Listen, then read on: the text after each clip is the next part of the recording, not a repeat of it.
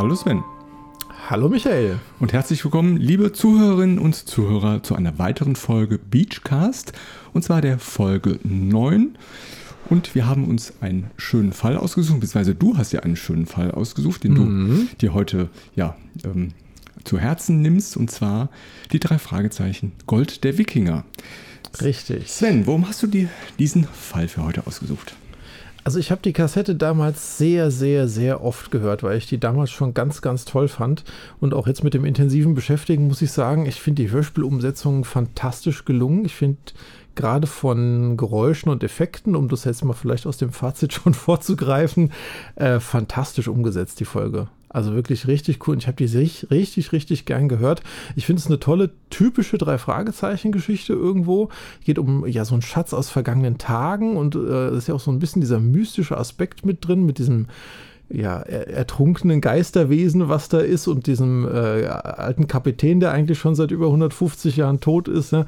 Aber ich finde, das ist schön in Szene gesetzt in der Geschichte und nicht so plump wie teilweise in heutigen Fällen das gemacht wird. Ja, mir hat die Folge auch sehr gut gefallen als Kind. Allerdings muss ich einen Punkt sagen, man hätte, sag ich mal, diesen Gruselfaktor noch ein bisschen verstärken können.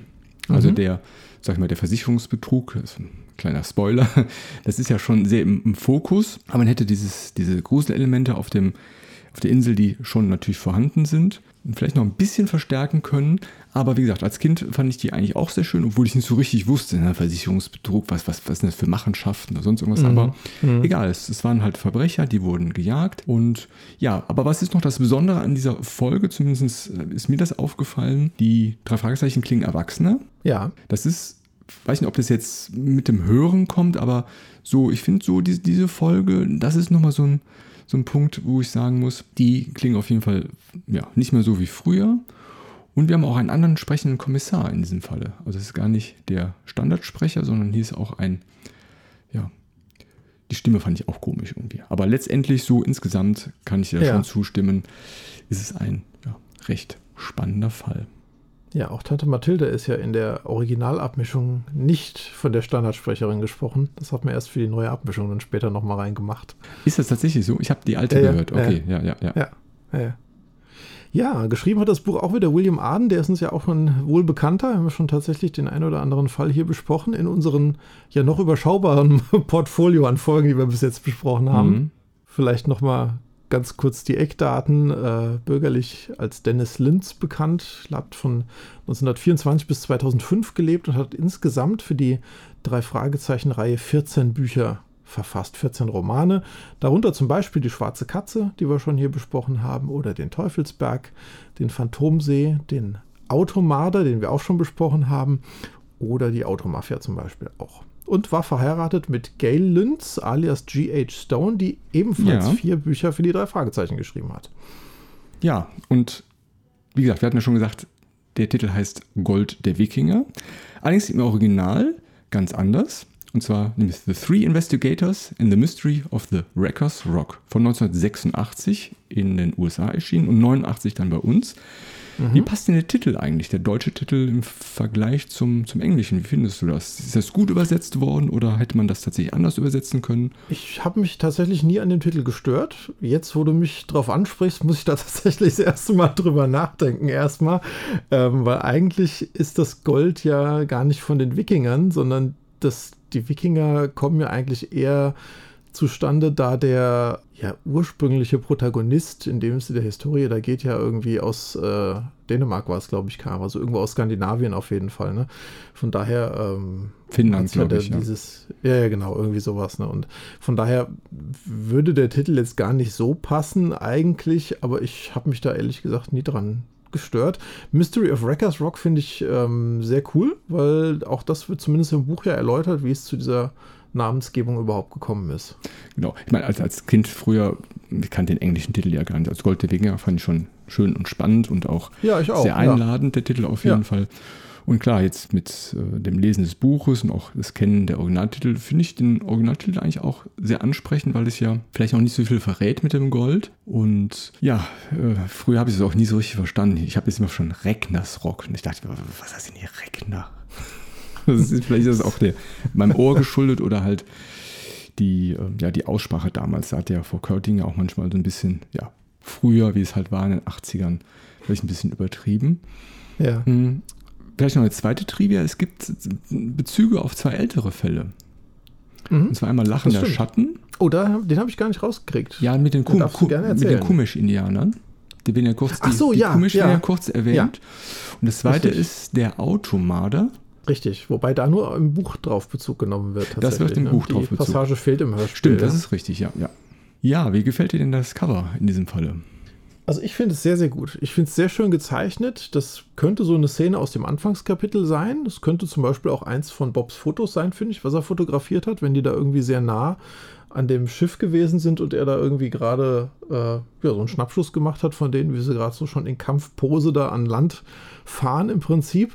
Ähm, ich hatte mal in dem Bildband, den ich ja öfters mal dann zu Rate ziehe, von den geheimen also, Bildern geschaut. Ich muss ja unbedingt dran denken, das, das habe ich schon wieder nicht gemacht. Ja, äh, äh, das ist bei diesmal auch gar nicht so spannend. Da gibt es tatsächlich keine einzige ja. andere Konzeptzeichnung so richtig. Also dieses Motiv, dass das Wikingerschiff da ist, war wohl äh, von vornherein fest eingeplant. Also auch die drei Konzeptzeichnungen, die ansonsten da sind, sind alle mit diesem Wikinger-Schiff. Interessant. Halt mal okay. ein bisschen, bisschen weiter weg, ein bisschen näher und dann halt ganz nah, so wie wir es jetzt hier haben. Ne? Äh, und einmal steht nur ein Wikinger drauf, da ist dann so ein Zelt irgendwie mit drauf. Auf der etwas ja, näheren Variante sind dann schon drei Wikinger zu sehen, die Schwerter in die Luft halten. Mhm. Ähm, und ich denke, das letzte ist dann so die, die Rohzeichnung für das Bild geworden, wie es dann sein sollte. Das ist dann schon diese ganz nahe Einstellung. Aber ansonsten tatsächlich nie irgendwie mit, einem, mit einer anderen Idee irgendwie aufgegriffen mhm. worden. Also das war wohl von Anfang an so direkt das, was sie sich dafür ausgedacht hatte. Also farblich ist es auch wieder sehr treffend. Also wir haben so ein bisschen grünes Wasser, orange-rotes mhm. Segel. Das sticht auch sehr hervor. Ich finde es auch ein spannender, äh, ja, spannender Moment aufgegriffen, wo sie halt quasi kämpfen Andererseits ist es auch eins der Cover, die ich auch früher nicht so häufig betrachtet habe. Ich meine, insgesamt wann schaut man sich das Cover an? Heutzutage eigentlich fast eher nicht mehr, wenn man es online hört. Ja. Aber früher ja meistens bei der Autofahrt zurück oder wenn man sich die Kassette dann genommen hat, dann schaut man immer wieder mal rein. Aber ich glaube, dieses äh, Cover ist jetzt nicht so in meiner Favorite-Liste, würde ich mal sagen. Bei mir war es das damals tatsächlich schon, muss ich sagen. Okay. Also ich fand das damals schon ziemlich cool. Wir sind aber auch damals ab und zu mal nach Schweden in Urlaub gefahren äh, und da gibt es tatsächlich auch so ein bisschen Wikinger-Historie, mhm. äh, zumindest an den Stellen, wo wir waren. Da konnte man auch so ein, ja, ich glaube, so ein altes Wikingerdorf oder sowas mal besichtigen ähm, und ein Wikinger-Museum und sowas. Das haben wir alles gemacht. Und ich glaube, in diesem Urlaub habe ich diese Folge extrem oft gehört auch. Und deswegen, weißt du, das Cover, das äh, habe ich mir schon sehr gerne angeguckt damals, ja. muss ich sagen. Ja, gut, ich meine, letztendlich, das Cover war ja mit manchmal zumindest mit einem ausschlaggebender Grund, wo man sich eine Folge ja, gekauft hat oder in welcher Definitiv. Reihenfolge man sich das gekauft ja. hat. Ich meine, ich ja, genau. habe das schon sehr gerne gehört und irgendwann kommt natürlich auch, ja, weiß auch nicht, die Folge, die ich jetzt nicht so schön fand vom Cover. Aber mhm. so, wenn, wenn ich, sag ich mal, ich, war, ich hatte so fünf, sechs Mark noch und ich kann mal halt eine aussuchen, dann ging es schon oft, ja gut, der Titel natürlich auch, aber schon oft nach dem Cover. Und äh, ja, ein Freund von mir hatte manchmal auch Musik gekauft nach dem Cover, weil er es cool fand, aber die Band noch gar nicht kannte, wo ich dachte, hm, ist aber Ach, cool. ist aber riskant. Ich wollte gerade sagen, das ist schon gefährlich. Ja. ja, sehr schön. Ja, wir haben natürlich auch wieder einen Einspieler für euch vorbereitet mit den Klappentexten und ich würde sagen, wir hören erstmal rein, was der kurze Klappentext auf der Außenseite des Buches uns verspricht über den Fall. Die drei Fragezeichen und das Gold der Wikinger. Das verspricht der äußere Klappentext des Buches. Auf einer kleinen Insel kämpfen Wikinger gegen Indianer. Justus, Bob und Peter sind dabei, nämlich als Reporter mit der Kamera. Doch gerade damit machen sie sich bei gewissen Leuten sehr unbeliebt. Nur logisch, dass die drei Fragezeichen sehr bald vom Fotografieren zum Ermitteln übergehen. Das aber bringt sie in gefahrvolle Situationen. Ist etwas dran an den Gerüchten um einen Goldschatz auf Ragnarsson Rock? Spukt es tatsächlich auf der Insel? Und was ist mit dem Angler passiert, dessen Boot führerlos im Meer treibt? Möglicherweise bestehen hier rätselhafte Zusammenhänge. Ja, Michael, wie findest du den denn? Ja, es ist, es ist eine kurze Inhaltsangabe mit so ein mhm. bisschen Übergang zu den Gerüchten, führerloses Boot, aber wirkt für mich ein bisschen durcheinander oder undurchdacht aneinandergereiht. Also äh, packt mich jetzt nicht so, ehrlich gesagt. Ich bin wieder völlig anderer Meinung. Ja, nein. Sehr schön. Nee, ich finde den wirklich schön. Ich finde vor allem, dass diese Fotografie im Mittelpunkt steht, ganz gut, weil das ist ja fast schon so das zentrale Element, was durch den ganzen Fall trägt. und fand eigentlich auch den Übergang so zu dem Geschichtenverlauf eigentlich ganz gut gemacht, muss ich gestehen. Aber der innere finde ich viel besser. Ja, dann hören wir doch da jetzt Ja, mal gerne. rein. Das verspricht der innere Klappentext des Buches. Alles, was Ragnarsson heißt, feiert mit beim Inselfest auf Ragnarsson Rock. Justus, Bob und Peter übernehmen einen Sonderauftrag. Als Fotoreporter für die Zeitung sind sie dabei. Dies scheint allerdings dem jungen Sam Ragnarsson, dessen Ruf im Übrigen nicht der beste ist, durchaus nicht zu behagen. Doch warum will er den drei Fragezeichen ihre Fotos unbedingt abjagen? Und da sind noch diese beiden Unbekannten, die es ebenfalls auf die Bilder abgesehen haben. Von zwei Seiten hart bedrängt, müssen sich die Jungen tüchtig ihrer Haut wehren, ehe es ihnen gelingt, das Geheimnis um die Fotos aufzuklären und obendrein das Rätsel um einen verschollenen Angler zu lösen. Sein Boot wird auf dem Meer treibend gefunden und alle Anzeichen deuten auf einen Angriff durch Haie hin. Es tut sich wirklich allerlei Mysteriöses auf und um Ragnarsson Rock. Aber wo laufen die Fäden zusammen? Justus kommt auf die rettende Idee und dann heißt es Endspurt für die drei Fragezeichen. Ja, der ist natürlich auch toll. Also im Prinzip ist es ja der kurze Text in Ja, allen richtig, Aspekten ja. noch mal ein bisschen ausführlicher erläutert. Ne? Interessant finde ich, dass hier fast schon so ein bisschen eine falsche Fährte gelegt wird und darauf hingewiesen wird, dass eventuell zwei verschiedene Parteien an diesen Fotos interessiert sein Mhm. könnten. Ja, Wobei ja im. Fall später eigentlich klar wird, dass die zwei Schlägertypen, Die nenne ich Green, jetzt mal, ja, ja. Gangster, die Greenster, dass die ja im Prinzip nur Auftragsleute Richtig, sind, äh, äh, die da in dem versuchen, die, die Bilder dann zu beschaffen. Ne? Also ich- ich finde es viel besser oder viel spannender zusammengefasst. Also es sind dann wichtige Eckpunkte, Ja. es ist schlüssig, was Ja. passiert, warum sind die überhaupt da? Ne? Es ist das Inselfest, ein führerloses Boot, Bilder abnehmen, klar, das, das ist natürlich schon sehr viel Infos, macht Lust auf mehr.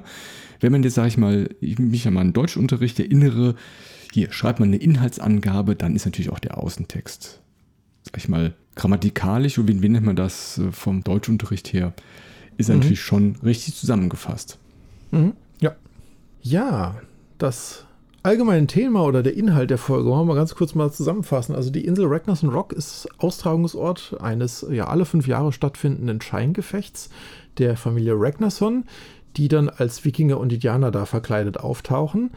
Und einer ihrer Vorfahren landete da im 19. Jahrhundert auf dieser Insel, nachdem das Schiff, auf dem er unterwegs war, gekentert ist.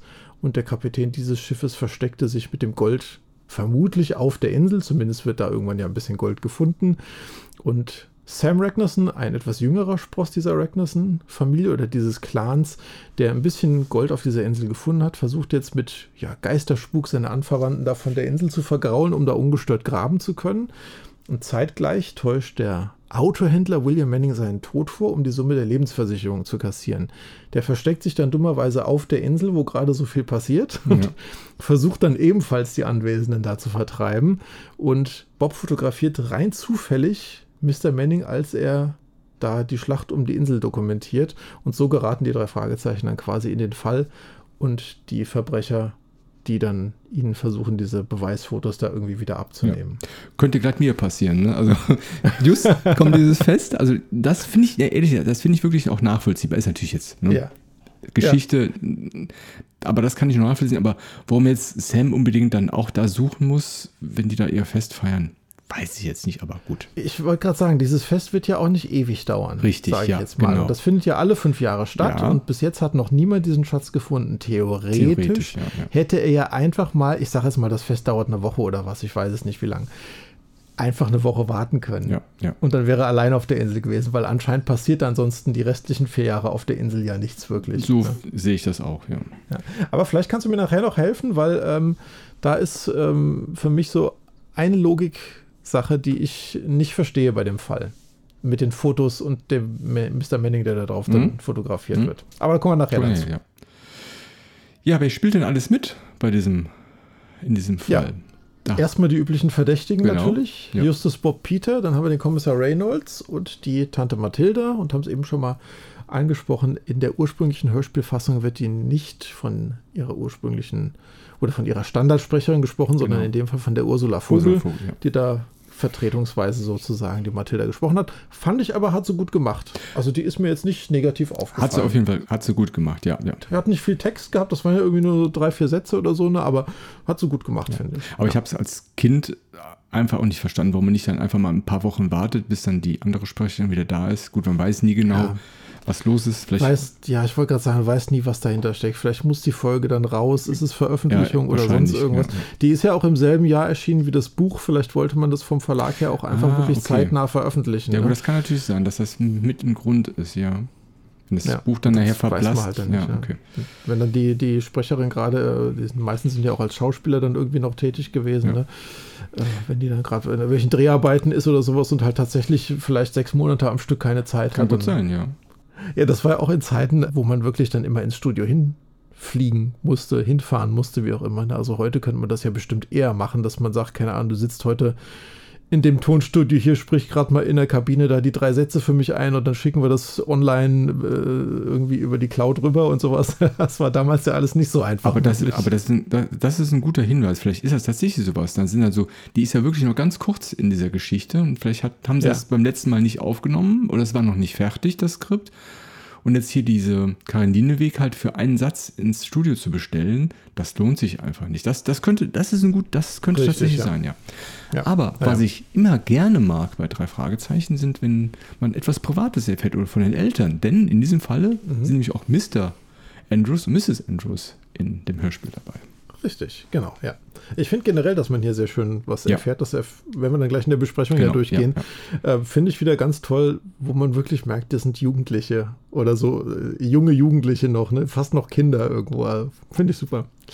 Ja, wir schweifen gerade ab. Wir, äh, wir haben den Ingmar Ragnarsson, äh, Ragnarsson, so, äh, das Zahnarzt in Rocky Beach. Dann haben wir seinen Sohn, den Sam Mhm. Ragnarsson, der ist, ich sage jetzt einfach mal wirklich so ein Taugenichts, wie man so schön sagt. Ne? Also wirklich das schwarze Schaf, hat keinen Schulabschluss, schlägt sich so mit Gelegenheitsjobs durch nur und hat nicht so ein richtiges Ziel und so Mhm. so, führt so ein bisschen so ein Vagabunden-Dasein irgendwo. Ja, her, kann ne? man so sagen, ja. Genau, dann haben wir den Carl Ragnarsson, Mhm. den Schulleiter der Rocky Beach High School ist es, glaube ich, auf die die gehen, ne? High School, wo die drei Fragezeichen hingehen. Dann haben wir den George Ragnarsson, der wird im Hörspiel tatsächlich nur einmal ganz kurz erwähnt. Der taucht als Person ansonsten überhaupt nicht Nee, das auf. ist ein Buch, ja. Genau, im Buch hat er so ein Haushaltswarengeschäft. Wo Sam ein bisschen jobbt. Beim knauserigen George. Richtig, genau, ja. Der ist aber wohl nicht so beliebt bei seiner Verwandtschaft, äh, wird so ziemlich grobschlächtig irgendwie auch äh, und knauserig halt beschrieben. Ne? Und, aber wie gesagt, der kommt eigentlich nur im Buch Ja. vor und auch da gar nicht so, so lange. Ja. Ne? Ja, dann haben wir den William Manning, ein Jaguar-Vertragshändler und der ist pleite, täuscht dadurch dann seinen eigenen Tod vor, um die Versicherungssumme zu kassieren. Und seine Frau, die Phyllis Manning, Mhm. die hängt genauso mit drin. Die ist die Komplizin bei diesem Versicherungsbetrug und die versuchen das da gemeinsam halt entsprechend durchzuziehen. Ne?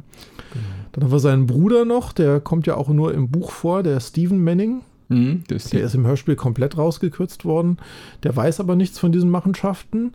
Und dann haben wir als letztes noch Ted und Walt Green. Das sind so diese zwielichtigen Fischer, die für Geld auch mal gerne illegale Jobs dann übernehmen. Genau. Ja, wer ist denn der Auftraggeber hier der Folge? Ja, ich würde sagen, erstmal sind die drei Fragezeichen zum richtigen Zeitpunkt am richtigen Ort, ermitteln so ein bisschen Mhm. auf eigene Faust. Ja. Sie kriegen natürlich schon vom, von Bobs Vater den Auftrag, diese Seeschlacht so ein bisschen zu dokumentieren, zumindest in der Fotodokumentation für die LA Post. Aber später im Buch oder im Hörspiel auch erfahren wir, dass Karl Ragnarsson die drei Fragezeichen ja sogar förmlich beauftragt, zumindest die unheimlichen Geschehnisse auf dieser Insel aufzuklären. Weil die Ja. haben ihre Feier da, das ist nur alle fünf Jahre, wie du schon eben eingangs sagtest, und die Stimmung ist einfach down, wie man so schön sagt. Und die wollen nach Hause fahren, die ganzen ja, Ragnarsson und die Freunde von denen. Und das möchte er halt eigentlich nicht. Und deswegen sollen die drei Fragezeichen mal schauen, was da so ja, losgeht auf der Insel. Aber ich fand es ganz interessant, weil von den Fällen, die wir bis jetzt besprochen haben, Ja, war das so eigentlich der erste Fall, wo man wirklich definitiv sagen kann, ja, Ja. hier gibt es Auftraggeber XY. Bei den anderen war das, oder ich kann mich jetzt gerade nicht mehr dran erinnern, ansonsten vielleicht, aber ansonsten war das sehr oft so, dass sie da ja wirklich in viele Fälle so durch Zufall reingerutscht sind und das dann so aus Eigeninteresse fast irgendwie aufgeklärt haben. Also von den Fällen, die wir bisher besprochen haben, gibt es tatsächlich, also mir auch nicht bekannt, dass man von Anfang an sagt, hier, ich habe das Problem, mach das bitte. genau. Ja, später halt beim, bei der flammenden Spur hatten wir es ja, wo sie dann aber auch wieder nur im Buch Ja, dem im Buch, Tom ja. Dobson da die Karte geben und er die Richtig, dann ja. beauftragt. Ne? Aber das ist ja im Hörspiel tatsächlich auch rausgekürzt worden. Also eigentlich ganz spannend. Ja, jetzt wären wir erstmal mit dem sogenannten Intro fertig und jetzt schauen wir uns mal das Hörspiel und das Buch genauer an. Und ja, Sven, fang doch bitte mal an. Aber sehr gerne. Wir haben die Geschichte diesmal wieder in zehn Blöcke unterteilt und werden uns wieder mal abwechselnd durchgehen im Vergleich Hörspiel und das Buch. Ja, die Geschichte beginnt damit, Justus, Bob und Peter sind in einem kleinen Boot an der Küste von Rocky Beach zum Angeln unterwegs, vor einer kleinen Insel mit dem Namen Ragnarsson Rock. Es gibt ein paar Felsen auf der Insel und einen großen Berg, die der Bob da mit dem Felsen von Gibraltar so ein bisschen vergleicht. Das äh, soll später nochmal eine Bedeutung haben. Zumindest wird die Geschichte auf diese Felsen ja ein bisschen verlagert nachher. Äh, Mr. Andrews hat ihnen den Auftrag gegeben, was zu fotografieren, was er dann für seine Zeitung kaufen und veröffentlichen möchte, hat aber nicht genau gesagt, was sie denn überhaupt fotografieren sollen. Ja, und während die drei Fragezeichen sich darüber unterhalten, taucht auf einmal ein Wikingerschiff voll beladen mit Kriegern auf. Kurz darauf erscheint auch noch ein Indianerschiff. Beide legen dann an der Insel an und kämpfen zum Schein miteinander. Justus ist dann so voll klar, die Schlacht ist das, was wir fotografieren sollen. Und das machen sie dann auch. Und ich muss mal wirklich schon hier sagen, eine ganz tolle Geräuschkulisse im Hörspiel. Es ist richtig schön dicht oh ja, vertont. Man Fall. hört dieses Kameraklicken von Bobs Kamera, der Motor wird angelassen, das Wasser rauschen, man hört im Hintergrund die ganze Zeit das näherkommende Kampfgeschrei, den Kampflärm, dann, dann wird der Motor wieder ausgemacht, der stottert sich dann so ein bisschen ab, bis die wieder stehen und es wird wieder weiter fotografiert. Super super umgesetzt im Hörspiel. Klingt ein bisschen wie ein kaputter Rasenmäher, der Motor. Das stimmt, ja. Aber auf jeden Fall, nee, das. das aber auch der, der Kamerasound, finde ich, das ist wie ja. so eine richtig schöne alte, Spiegel, alte Spiegel Kamera einfach. Noch, man hört auch genau. so Möwen, hört man, glaube ich, auch im Hintergrund. also es ist eine sehr, genau, sehr schöne Soundkulisse, ja. Ja, als sie die Schlacht dann fotografieren, stößt auf einmal ein führerloses Boot mit ihrem Boot zusammen. Das gehört nicht den Wikingern und auch nicht den Indianern. Und die drei Fragezeichen entdecken Blut im Boot. Also es hat den Anschein, als hätte da jemand einen Unfall gehabt oder sich zumindest verletzt. Es liegen auch noch jede Menge Sachen im Boot, zum Beispiel das ganze Essen noch, was der vermutliche Angler ja dabei hatte und äh, seine Kleidung, das sogenannte Ölzeug, wem das jetzt vielleicht nichts sagen sollte.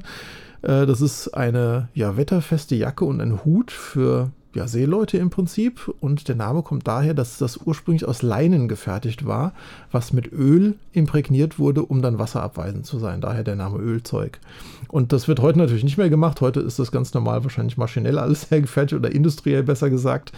Aber ähm, der Name ist trotzdem geblieben. Ja, heutzutage nehmen wir diese Membranstoffe. Genau. Diese atmungsaktiven, ja, genau. aber nennt das immer noch Ölzeugs. Ich habe es extra nachgeguckt in so einem. Ich in so auch, ja. In so einem Laden, ja.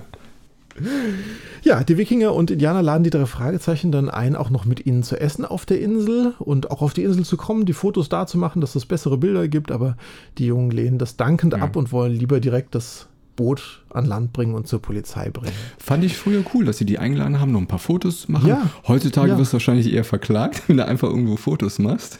Ja, ja, aber ansonsten ja. zeigt das, finde ich, schon diesen Charakter der Ragnarsons, dass das eigentlich eine, wird, glaube ich, irgendwo auch im Buch oder im Hörspiel gesagt, dass das eine ziemlich freundliche Sippe eigentlich ist, ne? die ja. jetzt äh, ziemlich aufgeschlossen sind. Also und auch da zeigt sich, dass der Sam Ragnarson da wirklich so der, der Querschläger irgendwo ist, ne? der so mit dem, mit dem generellen Getue der Ragnarsons so gar nichts zu tun hat irgendwie. Ne? Ja. ja.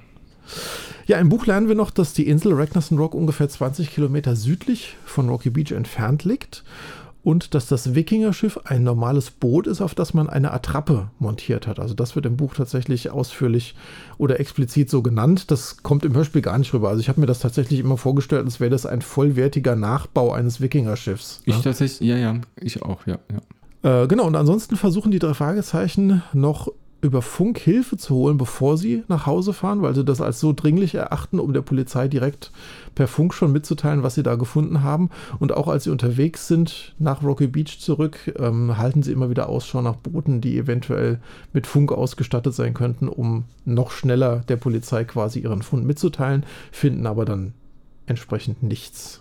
Hm. Und dann kommen sie im Hafen an, Michael. Genau. Aber was ich noch ergänzen möchte, ist, es wird erwähnt, dass die drei Fragezeichen traditionell immer ganz knapp bei Kasse sind.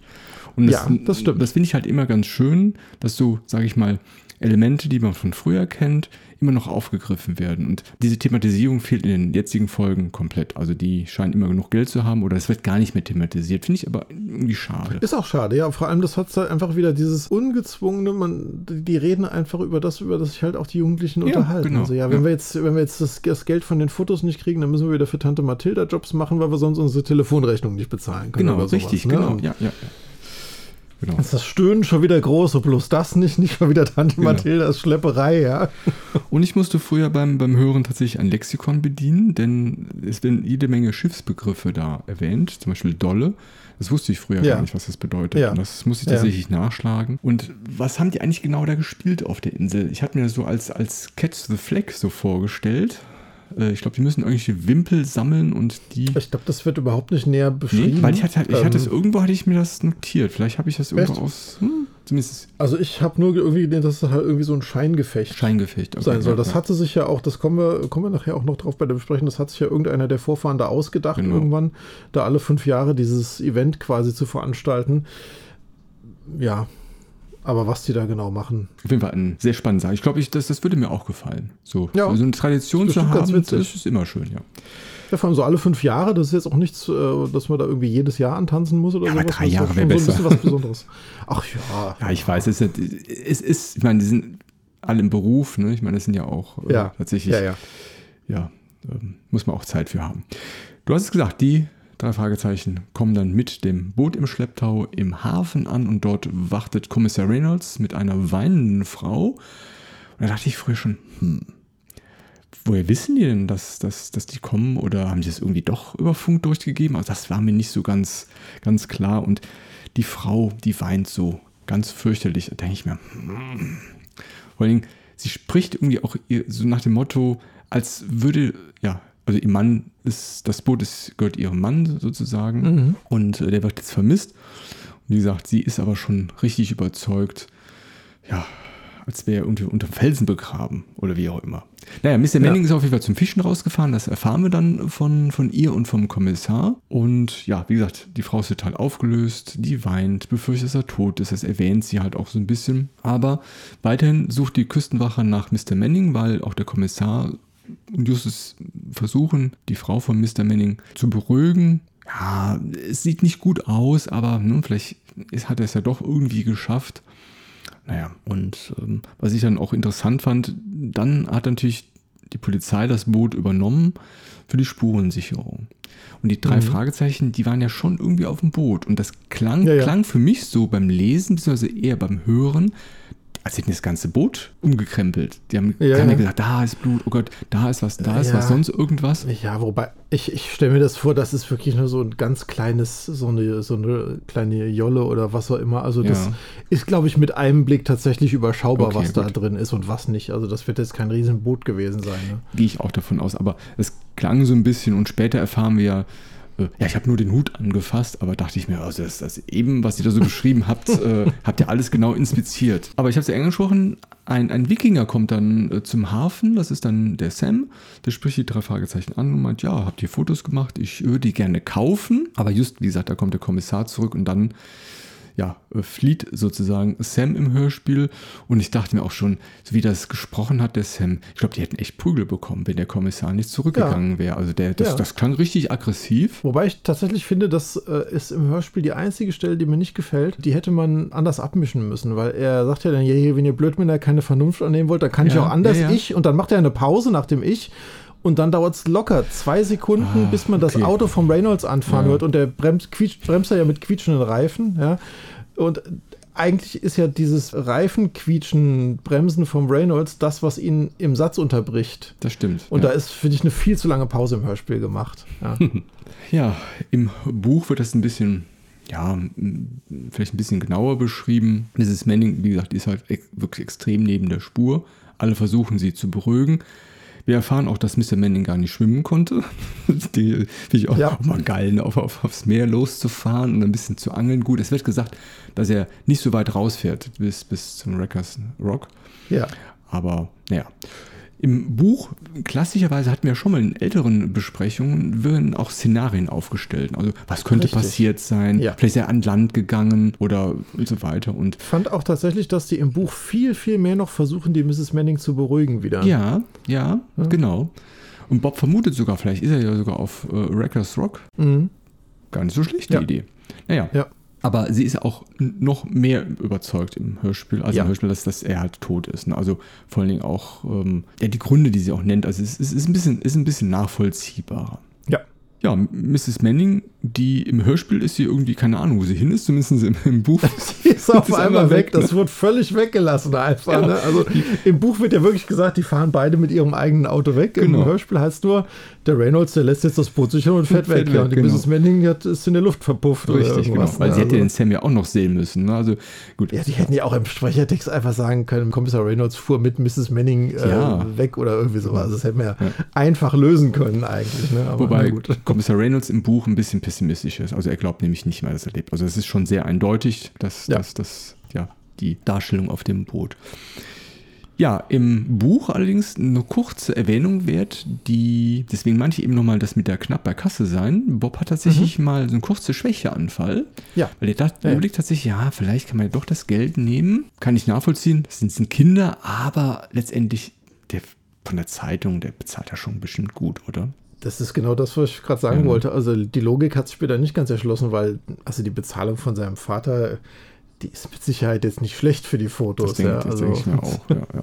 Sie kriegen ja Geld, ja, also egal an wen sie die Fotos geben und dann, dann vielleicht doch lieber dem eigenen Vater, der sie bestellt hat. Ne? Genau. Also, vor allem ist es ja auch, ja, das ist ja auch ein Vertrauensbruch. Ich meine, es ist ein Sohn, der hat einen Auftrag und dann verkauft er auf einmal die Bilder, da wäre ich als Vater schon sauer. Und im Buch hatte ich den Eindruck, dass Peter nicht so forsch ist, ja, das, das wenn, ist, ja, ist es auch okay. Ich war mich der, gibt sicher, ihm ja, der gibt ihm ja richtig Kontra ja, im Hörspiel. Auf jeden ne? Fall. Wo er einfach sagt, so geht nicht. Geht nicht. Ja, bis, morgen, bis morgen. Ja, also, na, nach dem Motto, verpiss dich ne? endlich. Ne? Ja. Also.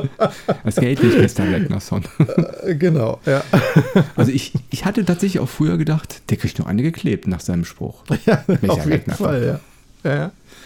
Ja, eine Sache würde ich vielleicht gerade noch anmerken, ja. als der Sam die Fotos ähm, oder die Blatt hat wegen den Fotos, der zeigt ja tatsächlich sogar ein paar Alternativen auf. Ne? Er sagt, ich möchte die Fotos kaufen. Ja, es geht nicht, sind bestellt. Ja, gut, dann reichen mir auch ein paar. Ich komme mal mit und warte, bis sie entwickelt sind. Ja, nee, das können wir aber nicht machen, weil der will die ja selber aussuchen und dann so, ja, ich brauche wirklich nur ein, zwei Fotos, aber das will ich jetzt haben und hier und da. Also das hat so ein bisschen eine Progression drin, bis der so ja. richtig aggressiv wird irgendwo. Ne? Was mir da ein bisschen fehlt bei dieser angesprochenen Progression ist, so ein bisschen die Neugier von den drei Fragezeichen, dann würde ich fragen, ja, warum denn nur zwei Bilder oder ist, brauchen sie irgendwas Bestimmtes? Also das finde ich schon sehr ja. auffällig. Also dass, dass die da nicht so, ja, ein bisschen, so ein bisschen anbeißen. Aber ja, gut. Da gebe ich dir völlig recht. Das wäre schön gewesen, so ein bisschen dieses Vorstellen, gerade vom Justus. Mhm.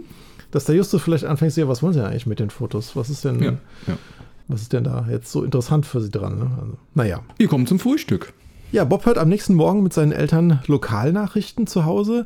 Und da muss ich mal wirklich sagen, diesen Witz mit dem Jonathan Jonas kapiere ich nee, überhaupt nicht. Ich nicht. Wo der Bob sagte, er, die schnallen einfach nicht, dass er Justus heißt. Verstehe ich nicht. Ich habe nachgeguckt, es ist auch, also es ist im Buch genauso drin und ich habe auch in der Originalgeschichte, im englischen Original geguckt, da ist es auch drin. Also entweder, ich kenne die vorherigen Bücher ja nicht alle, vielleicht gab es da schon mal irgendwo einen Seitenhieb, dass der Justus da falsch ausgesprochen wurde von irgendjemandem, weil ich glaube im Englischen ist es auch so formuliert, dass sie es schon wieder nicht richtig ausgesprochen haben. Ja. ja ich habe es nicht kapiert, was sie da gemeint haben und ich finde, das hätten wir auch rauskürzen können. Also das hat auch überhaupt keine Bewandtnis für die ganze Geschichte. Also fürs Hörspiel nicht, im Buch wahrscheinlich ist es schon mal irgendwie passiert, er hat ja auch in irgendeinem späteren Fall, ich weiß nicht, ob es sogar Fall 100 ist, Gibt es ja auch nochmal so einen Nachrichtensprecher, der irgendwas falsch ausspricht. Mm, aber ich habe es tatsächlich auch, ich habe überlegt, ich kann mich nicht erinnern, ob das in irgendeinem Buch vorkam. Das habe ich wahrscheinlich überlesen. Ja. Also irgendwo muss es wahrscheinlich mal vorgekommen sein, weil sonst würde es überhaupt keinen Sinn machen, dass da Bezug zugenommen wird. Eventuell sogar in einem Fall von William Arden vorher. Dass er das schon mal irgendwo in, in einer älteren Geschichte einfließen lassen hat, dass er der Justus da irgendwie mal als Jonathan betitelt wurde. Aber das kriegen wir noch ja. raus. Das kriegen wir raus. Wir haben ja noch ein paar Folgen vor genau. uns. ja, Bobs Eltern erzählen dann die Geschichte über die Familie Ragnarsson. Das ist ganz interessant. Also 1849, in der Zeit des Goldrauschs in Kalifornien, kam der Norweger Knut Ragnarsson in diese Gegend. Der war Schuhmacher und hat sehr viel Geld damit verdient, Schuhe an die Goldgräber und Schatzgräber zu verkaufen. Raffiniert. Und Ah, raffiniert, total. Und der hat dann so viel Geld verdient, um seine Familie auch nach Kalifornien zu holen und geht dann eines Tages da an Bord eines Schiffes, um nach Hause zu segeln sozusagen und sie dann zu holen. An Bord dieses Schiffes befand sich Gold und vor Ragnarsson Rock hat der Kapitän namens Coulter dann das Schiff versenken lassen und ist mit seiner Mannschaft mit dem Gold geflohen, um sich das quasi anzueignen. Und man hat danach nie wieder was von dem gehört. Man vermutet, dass er auf dieser Insel da irgendwie untergekommen ist, zumindest zeitweise Und auch der Knut Ragnarsson kann sich ebenfalls auf diese Insel retten oder konnte sich auf diese Insel retten. Hat dann da ein Kanu der Kumasch-Indianer gefunden, was du vorhin schon mhm. mal angesprochen hast, wo wir so eine kleine Reminiszenz an den äh, Fall Volk der Winde haben. Und ja, fährt dann mit dem Boot wieder Schatten. zurück aufs Fitness. War das Lachender Schatten? War das nicht äh, nee. das Volk der Winde mit den Kumasch-Indianern? Oh.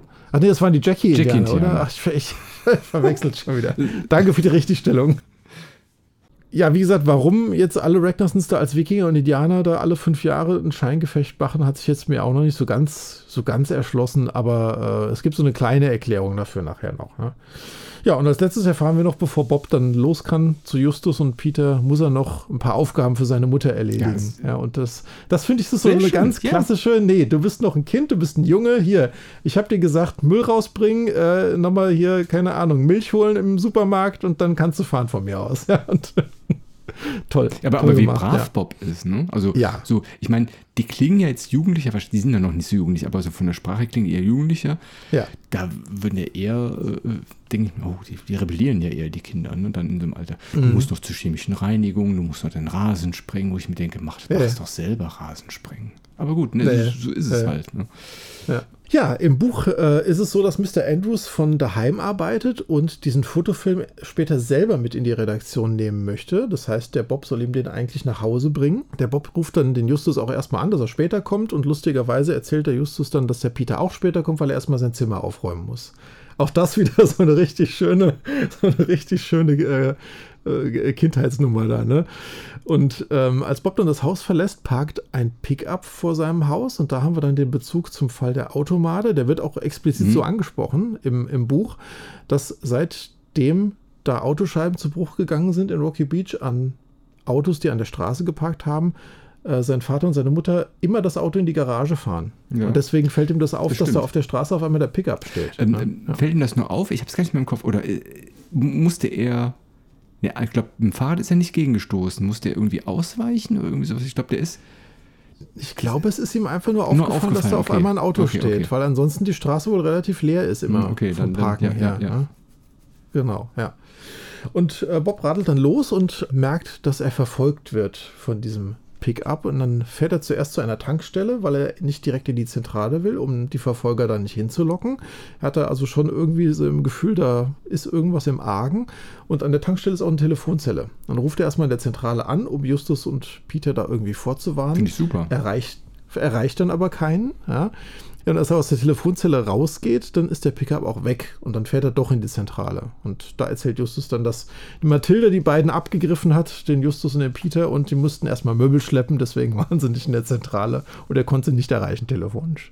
Ja, und im Hörspiel geht's ein bisschen anders weiter, Michael. Ja, der weiße Pickup verfolgt Bob und Bob kann ihn aber abschütteln und Bob ist völlig fertig. Als er in die Zentrale kommt, berichtet seinen Freunden davon, dass er verfolgt wurde. Und das spielt er schon sehr schön. Er spielt so richtig, ja, geschafft. Also Auf jeden insgesamt Fall, ja. sehr frei gespielt und ähm, ja. Und ist dann auf einmal plötzlich, oh Gott, wir haben nur noch so wenig Zeit, ich, ich muss los und äh, die Filme, ah, was mit den Filmen, aber da kommt schon, ne, Justus Jonas rein, hat die Filme Negative schon entwickelt und ja, schickt ihn dann los. Ja, und an der Stelle haben wir uns überlegt, machen wir mal einen kleinen Exkurs darüber, wie denn überhaupt so Filme aus dem Fotoapparat entwickelt wurden zu der Zeit, wo die Geschichte spielt, so Mitte der 80er Jahre. Ist ja heute nicht mehr so gang und gäbe, ne, durch die Digitalfotografie auf Speicherkarten alles. Aber bei dieser analogen Filmentwicklung, da gibt es jede Menge Schritte, die man machen muss und viele Sachen, die man beachten muss. Und dazu haben wir uns heute mal einen Gast in den Podcast eingeladen, der davon deutlich mehr Ahnung hat, Michael, als wir beide. Das stimmt, ja. Und zwar einen langjährigen Arbeitskollegen von mir, den Torben. Hallo. Hallo. Hallo. Grüß dich. Ja, schön, dass du da bist. Ja, gerne. Ja, Torben, du bist ja neben deinem Beruf auch seit vielen Jahren schon Fotograf und kennst dich mit dieser ganzen Technik aus. Erzähl doch den Zuhörern und uns mal, wie so eine Filmentwicklung aus dem Fotoapparat überhaupt vonstatten geht, was man da alles machen muss und beachten muss. Weil alles, was ich kenne zum Beispiel, ist mehr oder weniger aus so Spielfilmen, was man so sieht. Die stehen dann in so einem mhm. dunklen Kämmerlein, da ist dann immer eine rote Lampe an und da stehen so Wasserbecken rum, wo die Blätter drin liegen und irgendwann hängen die alle an der Wäscheleine. Genau. Und dann sind da Fotos drauf. Ja, das klingt doch schon mal ganz gut, ja. Ja, das ist, das ist ganz grob nur. Meine Kenntnisse berufen sich hauptsächlich auf das Spiel Maniac Mansion, weil da muss man ja auch Fotos entwickeln. Zumindest ein Lösungsweg ist ja, wenn man den Michael nimmt, also bei dem Original. Wie ähm, passend. Spiel, genau, ja, stimmt, ja, genau. Aber wenn man das äh, Original spielt, dann muss man auch Fotos entwickeln. Und du hast es eben auch gesagt, Sven, mit der roten Lampe, das ist auch immer so ein Punkt. Vielleicht kannst du da auch gleich drauf eingehen, weil man ja, Ja, immer quasi das grüne. rote Licht an quasi anhat und äh, Genau. Jetzt wird es ja schon spannend, warum du eine grüne Lampe genutzt hast und keine rote. oh, da auf jeden Fall. Und wenn du jetzt gerade Computerspiele eingeschmissen hast, bei äh, Black Mirror 2 arbeitet man auch in einem Fotogeschäft und muss einmal auch Fotos entwickeln. Das habe ich damals auch schon nicht hingekriegt. Auch schon nicht. Nee, weil ich nicht wusste, was ich tun muss da. Ja, dann kannst du das nach der Folge ja vielleicht äh, Ich nochmal neu werde es testen. auf jeden Fall nochmal spielen. Ich bin gespannt, Tom. Leg los. Was passiert, wenn man den Film aus der Kamera nimmt? Oh, dann hat man ein Problem erstmal wahrscheinlich. ja, ähm, also im Prinzip braucht man erstmal einen, einen dunklen Raum, wo wir halt gar kein Licht haben. Und weil wir im gar keinem Licht so schlecht arbeiten können, dann kommt halt die rote Lampe ins Spiel. Ja, ja ich hatte so ein ziemlich dunkles, grünes Glas davor. Irgendwann hatte ich dann auch eine rote. Das ist eigentlich hauptsächlich dafür da, dass man ein bisschen was noch erkennt in seinem Labor und ein bisschen was sehen kann. Aber halt das Licht so gedämpft ist, dass es möglichst wenig auf dein Fotopapier wirkt. Ja? Weil das ist genauso wie der Film in der Kamera, lichtempfindlich. Äh, da wollen wir ja dann gleich unser Bild drauf äh, haben und drauf projizieren. Aber tatsächlich, aber tatsächlich das Fotopapier. Also das heißt aber, dass das Genau. Negativ, wenn du jetzt quasi aus dieser Filmrolle, also ich meine, ich weiß nicht, ob ihr alle noch kennt, äh, früher die, die ähm, Filme waren ja tatsächlich in so einer kleinen Rolle drin, aber wenn ich die tatsächlich jetzt öffnen würde unter Rotlicht, dann wäre das auch schon Schlecht. belichtet oder das wäre auch schon Ja. schlecht. Okay, das heißt, da, das muss man vollkommen in, in der Dunkelheit. Genau, machen. richtig. Ne? Okay. Ähm, der Film ist wesentlich empfindlicher als das Fotopapier am Ende. Ja? Das heißt, bis der Film entwickelt ist oder in seiner Entwicklungsdose ist, das ist so ein, ein Apparat, mit dem man diesen Film entwickelt, so lange darf man gar kein Licht anhaben. Ja? Und erst wenn es dann an diese Papierabzüge geht, kann man sich dieses rote Licht dann zu Hilfe nehmen. Ja? Und wenn man jetzt den Film entwickeln will, dann, naja, im besten Fall begibt man sich in einen dunklen Raum. Es gibt aber auch so, ja, wie nennen die sich, Entwicklersack oder so ähnlich. Also es ist ein Sack, äh, der lichtdicht ist, der ein, eine, ein schwarzer großer Sack und man halt zwei Eingriffe hat, wo man mit den Armen reingreifen kann. Und dann kann man halt auch, wenn man Licht hat und in einem hellen Raum sitzt, äh, diesen Film entwickeln, der dann aber halt in diesem Sack drin ist. Also man sieht ihn trotzdem nicht. Also es ist das gleiche, wie wenn ich jetzt in einem ganz dunklen Raum stehen würde. Spannende Sache. Also du musst echt dann nach der Haptik gehen und das äh, mehr oder weniger Richtig. blind machen. Das nicht mehr oder weniger, das muss man komplett blind machen. Ja? Das, äh, da nimmt man auch erstmal am Anfang einen Film, der naja, am besten Fall gar nicht belichtet ist oder egal ist und so weiter und übt mit denen ein bisschen im Hellen, ne? der einfach kaputt gehen kann. Das, dass man einfach das auch mal gesehen hat und das dann mal ein bisschen üben kann. Und zwar muss der Film auf so eine Spule aufgespult werden. Der wird dann quasi wie so eine, ja, wie nennt man das, wie in so einer Spirale da aufgespult. Und diese Spule wird dann in die Dose, in die Entwicklerdose reingesetzt. Und die Dose ist auch recht speziell, weil die ist auch ne, logischerweise lichtdicht, sonst hätten wir ja wieder ein Problem. Ähm, aber man kann, sie hat zwei Deckel. Den einen Deckel, den schraubt man zu und dann ist erstmal alles lichtdicht und den zweiten Deckel, den kann man abnehmen, um die verschiedenen äh, Flüssigkeiten und Chemikalien reinzugießen. Die aber so verschachtelt sind, dass auch kein Licht reinkommt. Ja, und das alles, also erstmal den Film auf diese Spule aufmachen und dann in die Dose rein, zuschrauben, das muss man dann alles im Dunkeln oder in diesem Sack machen. Ja. Wenn man das geübt hat, dann klappt das mit der Zeit auch ganz gut und man hat nicht lauter Fingerdatscher dann auf den Filmstreifen drauf, wenn man das irgendwann hinkriegt. Ja, ja ist ein bisschen Übungssache. Wie knackt man denn diese Filmdose? Kann man die einfach auf, sieht man es einfach raus aus, aus, aus, aus diesem Da Film? gibt es, äh, ich nenne es mal Dosenöffner. Ich weiß nicht, wie das besser heißt. ja, es gibt ein spezielles Werkzeug. Das ist ein, ein kleines, äh, eine kleine Zange vielleicht auch ähm, genannt, die man oben ansetzen kann und dann kann man diese Dose, ja, die ist äh, von oben und unten verblombt sozusagen und das kann man eine Seite dann abhebeln und dann kriegt man den Film da raus, ja. Auch eine Übungssache. Ohne dann gleich irgendwie den Film dazu zerknicken, ja, dass Okay. das nicht passiert. Ja. ja, wenn das dann in der Dose ist, dann kommen da die Chemikalien rein, die den Film entwickeln, den ganz einfach, den Entwickler heißt das. Das, äh, das ist eigentlich alles re relativ unspektakulär und dann muss man die Dose irgendwie in einem gewissen Zeitabstand wenden, also einmal auf den Kopf stellen, wieder auf den Boden, dass die Flüssigkeit sich da gut drin verteilt, dass der Film da gut überall diese Flüssigkeit kriegt. Und dann schüttet man die raus und dann kommt die nächste rein und so weiter. Und wenn dann der Prozess fertig ist, dann ist der Film auch nicht mehr lichtempfindlich und kann halt aus dieser Dose rausgeholt werden. Das heißt, die Entwicklerflüssigkeit ist wirklich nur dafür da, dass der Film sozusagen eine Schutzschicht kriegt, dass er nicht mehr vom Licht, wenn man ihn rausholt, irgendwie beeinträchtigt wird. Wie wir es chemisch jetzt äh, schlau genannt genau, also, das ist nicht ausdrücken. äh, äh, Richtig, also Schutzschicht würde ich es jetzt nicht nennen. Äh, ich glaube, da in dem Film, oh Gott, jetzt wird es aber kompliziert, äh, kriege ich auch alles äh, nur am Rande. Da sind ja irgendwelche Silberkristalle drin Ja. und so weiter. Und also die werden sich chemisch verändern, dass sie dann nicht mehr lichtempfindlich sind. Okay. Ja. Also quasi, man, Ähm. man stoppt den Prozess vielleicht sogar auch, oder? Also dass das Ja, dass genau, das ne? nicht dann also, irgendwie, wenn noch mehr Licht drauf fällt, dass dann nicht noch weiter sich irgendwie was äh, äh, auffällt oder verdunkelt vielleicht. Genau, richtig. Ne? Man hat prinzipiell drei Chemikalien. Das ist einmal der Entwickler, der am Anfang draufkommt. Und dann äh, ja, gibt es einen Fixierer. Fixierbad nennt sich das. Und dann das Stoppbad. Äh, Entschuldigung, Das war natürlich die falsche Seite. Erst der, äh, das Ja. ähm, Stoppbad und dann der Fixierer am Ende. Genau. okay. Das sind diese Schälchen, die ich im Film immer gesehen habe. wahrscheinlich, ne? Äh, ja, genau. Nur halt beim Film wird das alles in diese Dose reingekippt. Ja. Okay. Da ist das dann noch alles unter Verschluss und das Bild später, das kommt dann halt in diese Wannen rein. Ja. Tja, wenn der Film entwickelt ist, äh, ihr habt es vorhin schon mal anklingen lassen, da, da ist der Film noch feucht. Da ist er auch noch empfindlich, weil die Schichten da drin aufgequollen sind und so weiter. Da sollte man auch noch ein bisschen aufpassen, dass man da nichts verkratzt. Und dann äh, sollte man den auch erstmal zum Trocknen aufhängen. Was man später auch von den Bildern kennt. Beim Film ist das natürlich noch ein bisschen spannender, die Geschichte, dass man da auch äh, drauf aufpasst, dass man das in einem staubfreien Raum aufhängt. Ja, weil wenn er noch feucht ist und da Staub drauf klebt, hat man das nachher alles auf seinem Foto auch auf, in auf dem Papierabzug. Ja? Weil da muss man dann noch ein bisschen aufpassen. Ne? Wenn man später dann wirklich die Abzüge hat und die können dann schön an die Wäscheleine quer durch den Raum, dann ist egal, wenn da Staub drauf ist, die kann man ja wieder wegpusten und das stört dann nicht. Aber bei dem Film sollte man dann noch ein bisschen, ja, da gibt es extra staubfreie Schränke für und so weiter, wo man das machen kann. Man kann es aber auch diverse alte Kleiderschränke nehmen und die ein bisschen abdichten und da dann, die sind ja auch relativ lang. Also der Film, der ist ja, wenn man Bilder zum Entwickeln weggibt und so weiter, kriegt man die ja immer in Streifen geschnitten und dann sind das so, keine Ahnung, immer äh, sechs Bilder am Stück oder sowas, wie es halt geschnitten wird. Aber jetzt bei uns ist das ja noch der Film, der komplett auf der Spule war und dann hängt der erstmal in voller Länge da. 36 Das heißt- Bilder sind das oder gewesen, oder? Genau, das- richtig. Irgendwie sowas habe ich ja, genau, Kopf, ja, richtig, genau. Gibt auch 24 Bilderfilme und 12 Bilderfilme, aber so das üblichste waren dann am Ende die 36, genau. Nehmen wir die Verlegenheitsbilder, die man am Ende nochmal schießen muss, dass der Film voll wird nach dem Urlaub. Das stimmt. Das ist auch immer, ja. Oh ja. Aber, aber staubfreier Raum, das stelle ich mir tatsächlich schwierig vor. Also Ja, äh, selbst, selbst ein- wenn man so ein Fotolabor hat, irgendwie ist ja immer schon ein bisschen, man ist ja nicht in einer medizinischen Einrichtung, wo man wirklich alles Nee. staubfrei hat, aber ja.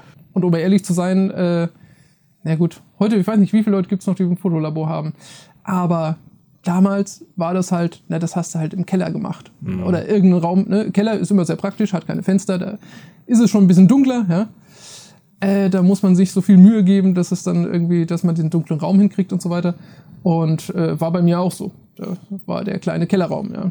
So richtig staubfrei kriegt man das natürlich nicht, aber man versucht halt sein Bestes. Ja, und wenn man den Film dann entwickelt hat, der ordentlich getrocknet ist, dann kann man anfangen, halt nach den äh, Abzügen zu gucken, die man dann halt auf Papier hat. Ja. Wenn man das in Filmen sieht, wahrscheinlich auch im Hörspiel, dann geht das ja meistens alles relativ schnell. Mhm. Ein bisschen Zeit vorher brauchst du dann schon, also ein bisschen, bisschen mehr Zeit hat man dann noch. Man muss, ähm, der Film, der wird ja dann wieder auf dieses Fotopapier drauf belichtet. Da hat man den sogenannten, auch einfach, Belichter. Und ähm, da zieht man quasi die Filmstreifen durch. Es ist wie ein Projektor. Ah, okay, Im- Endeffekt. mhm. Ne? Also der projiziert äh, das Bild quasi auf deinen Tisch drauf und da legst du dann, ganz einfach gesagt, legst du das Fotopapier auf den Tisch und da wird das Bild drauf projiziert von oben. Da gibt es natürlich alle alte Hilfsmittel, dass das Papier plan liegt, dass es halt nicht wellig ist und so weiter. Und zum Scharfstellen gibt es ganz lustige Sachen, eine, eine ganz tolle Lupe, dass man sich das eigentliche Filmkorn anguckt und auf dieses Filmkorn scharf stellt. Ja? Weil in dem Fall, ähm, der darf man nicht immer nach der Schärfe vom Bild, also wie das fotografiert worden ist, gehen und so. Und dann muss man erstmal gucken, wie lang muss ich das Bild belichten. Ja? Also da hat man nochmal ganz viel Einflussnahme auch, wie das Bild am Ende aussieht. Ob das, ja, ich sag's mal einfach wieder, ne, ein helles oder eher ein dunkles Bild wird oder ich hatte ein zu dunkles Bild und vielleicht kann ich ja dann im Labor noch ein bisschen was rauskitzeln, dass ich das ein bisschen heller kriege wieder und so weiter. Naja, und da muss man auch wieder, wie beim Fotografieren, erstmal die richtige Belichtung finden. Und das macht man im Prinzip erstmal, dass man eine Testbelichtung macht. Na, Kontaktabzug sagt einem vielleicht noch was, weiß nicht, ob ihr Den Namen habe ich zumindest schon ja, gehört. ja, Ja, das ja, ja. mir auch was. Ja, ja, Kontaktabzug. das hat man, ich, ich glaube, das hat man dann auch, wenn man Bilder so vom Labor abgegeben hat zum Entwickeln, da hat man das auch so genannt. Da hat man so ein Bild gekriegt, wo alle Bilder in klein drauf waren. Genau, ja. Genau.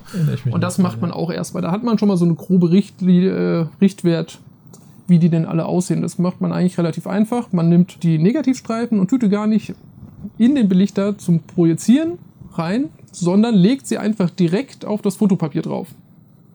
Das heißt, Papier, Fotopapier hinlegen und dann einfach alle Streifen auf das Papier direkt drauflegen und dann einmal belichten und dann hat man schon so alle Bilder auf einem Bogen drauf und hat schon eine grobe Richtung, um zu sehen, okay, das eine sieht eh jetzt schon viel zu dunkel aus bei fünf Sekunden Belichtungszeit und das andere sieht schon viel zu hell aus. Okay, dann muss man kann man sich daran schon mal grob orientieren. Und dann, wenn man äh, sich für ein Bild entschieden hat, was man belichten will, macht man ein- einfach mal erstmal eine Belichtungsreihe, dass man einfach naja, immer fünf Sekunden belichtet und dann äh, ein Teil von dem Fotopapier abdeckt und dann immer mehr freilegt und demnach hat man das erste dann fünf Sekunden, das nächste zehn Sekunden und so weiter belichtet und dann sieht man, welche Belichtung passt denn und kann das dann anpassen für das eigentliche Bild, was man belichten will. So. Und das ist so ein bisschen die Vorarbeit, die äh, da läuft, die man dann so nicht mitkriegt, wenn das dann schnell im Film gezeigt wird. Ja. Ja, aber dann hat man es eigentlich schon geschafft. Ja, dann hat man das Bild scharf gestellt, man hat die richtige Belichtung gefunden, man hat das auf sein Papier belichtet, hat hoffentlich nicht die großen Lichtschalter angemacht, sondern nur das rote Licht an. Äh, sonst wäre das Bild dann auch nur schwarz. Und äh, dann kann es halt auch wieder diese Reihenfolge, man gibt es in seine Wannen, den Abzug dann erstmal in den Entwickler, dann muss das dann eine gewisse Zeit rein, dann schwenkt man die Wanne ein bisschen auch wieder ein bisschen wie bei der Dose, dass sich das alles gut verteilt dann ins Stoppbad und am Ende in den Fixierer und dann ist das Bild eigentlich schon fertig. Und das ist aber ganz spannend. Das kennt man dann wieder vielleicht auch aus Filmen. Wenn das Bild, man sieht ja auf dem Bild, auf dem Papier erstmal nichts. Richtig, das wird Das ja wird erst belichtet irgendwann sichtbar dann. Und dann hast du immer noch dasselbe Papier da liegen, hat sich nichts getan. Und denkst du, huch, ist überhaupt irgendwas passiert? Und dann kommt das in den Entwickler rein und dann so nach und nach wird das Bild immer kontrastreicher, deutlicher. Das ist schon ein spannender Moment.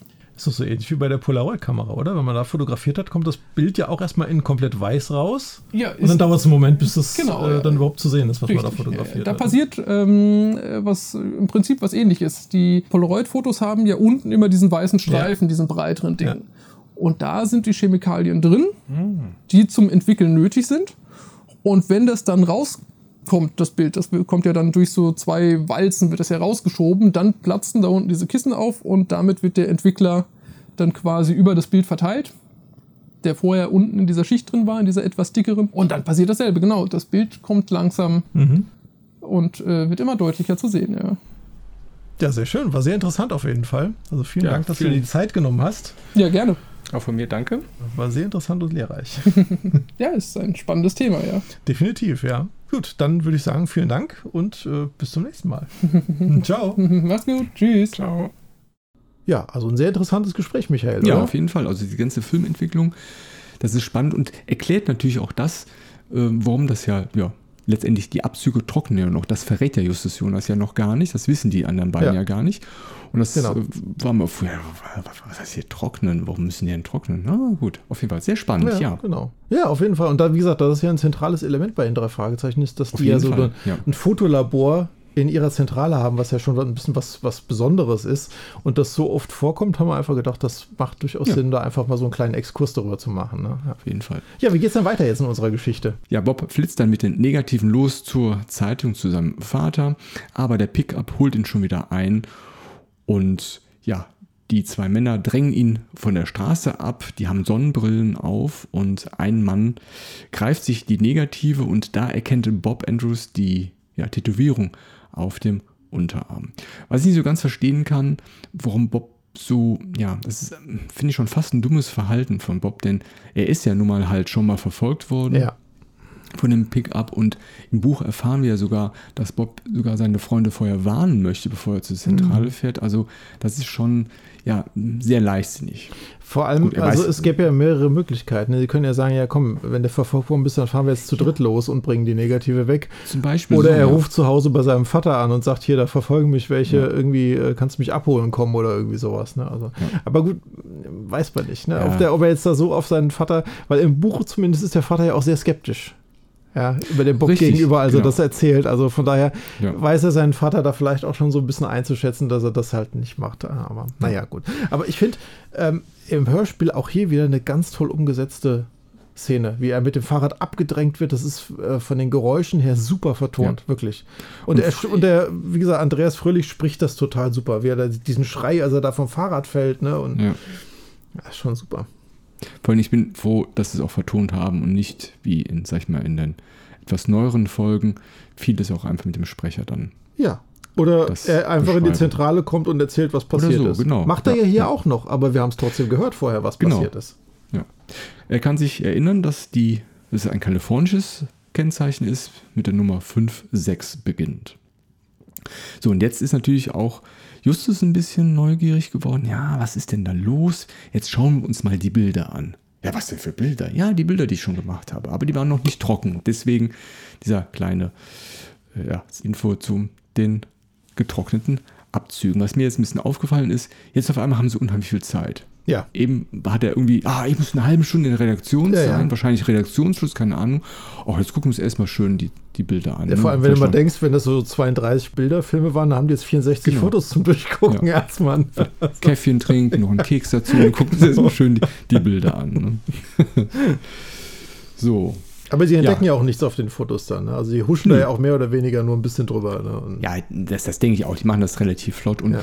sie haben ja auch noch nichts im Fokus, worauf die, sag ich mal, sich beziehen sollen. Ne? Ich meine, die Ja. schauen sich Bilder an, das sind irgendwelche Leute. Und selbst wenn sie hätten wissen müssen, wonach sie suchen, hätten sie es nicht ich fand das super im Hörspiel. Ja, also ich sehe nur Wikinger und Indianer und Wikinger und Indianer und wie sie aufeinander losgehen. Aufeinander losgehen, super. Genau. So, ja, aber im Buch haben wir tatsächlich ein komplett anderes Ereignis. Bob bekommt die Negative nicht abgenommen. Mhm. Das heißt, er kann gar nicht sehen, dass einer der ja, Verbrecher, die den abgedrängt haben, eine Tätowierung am Arm hat.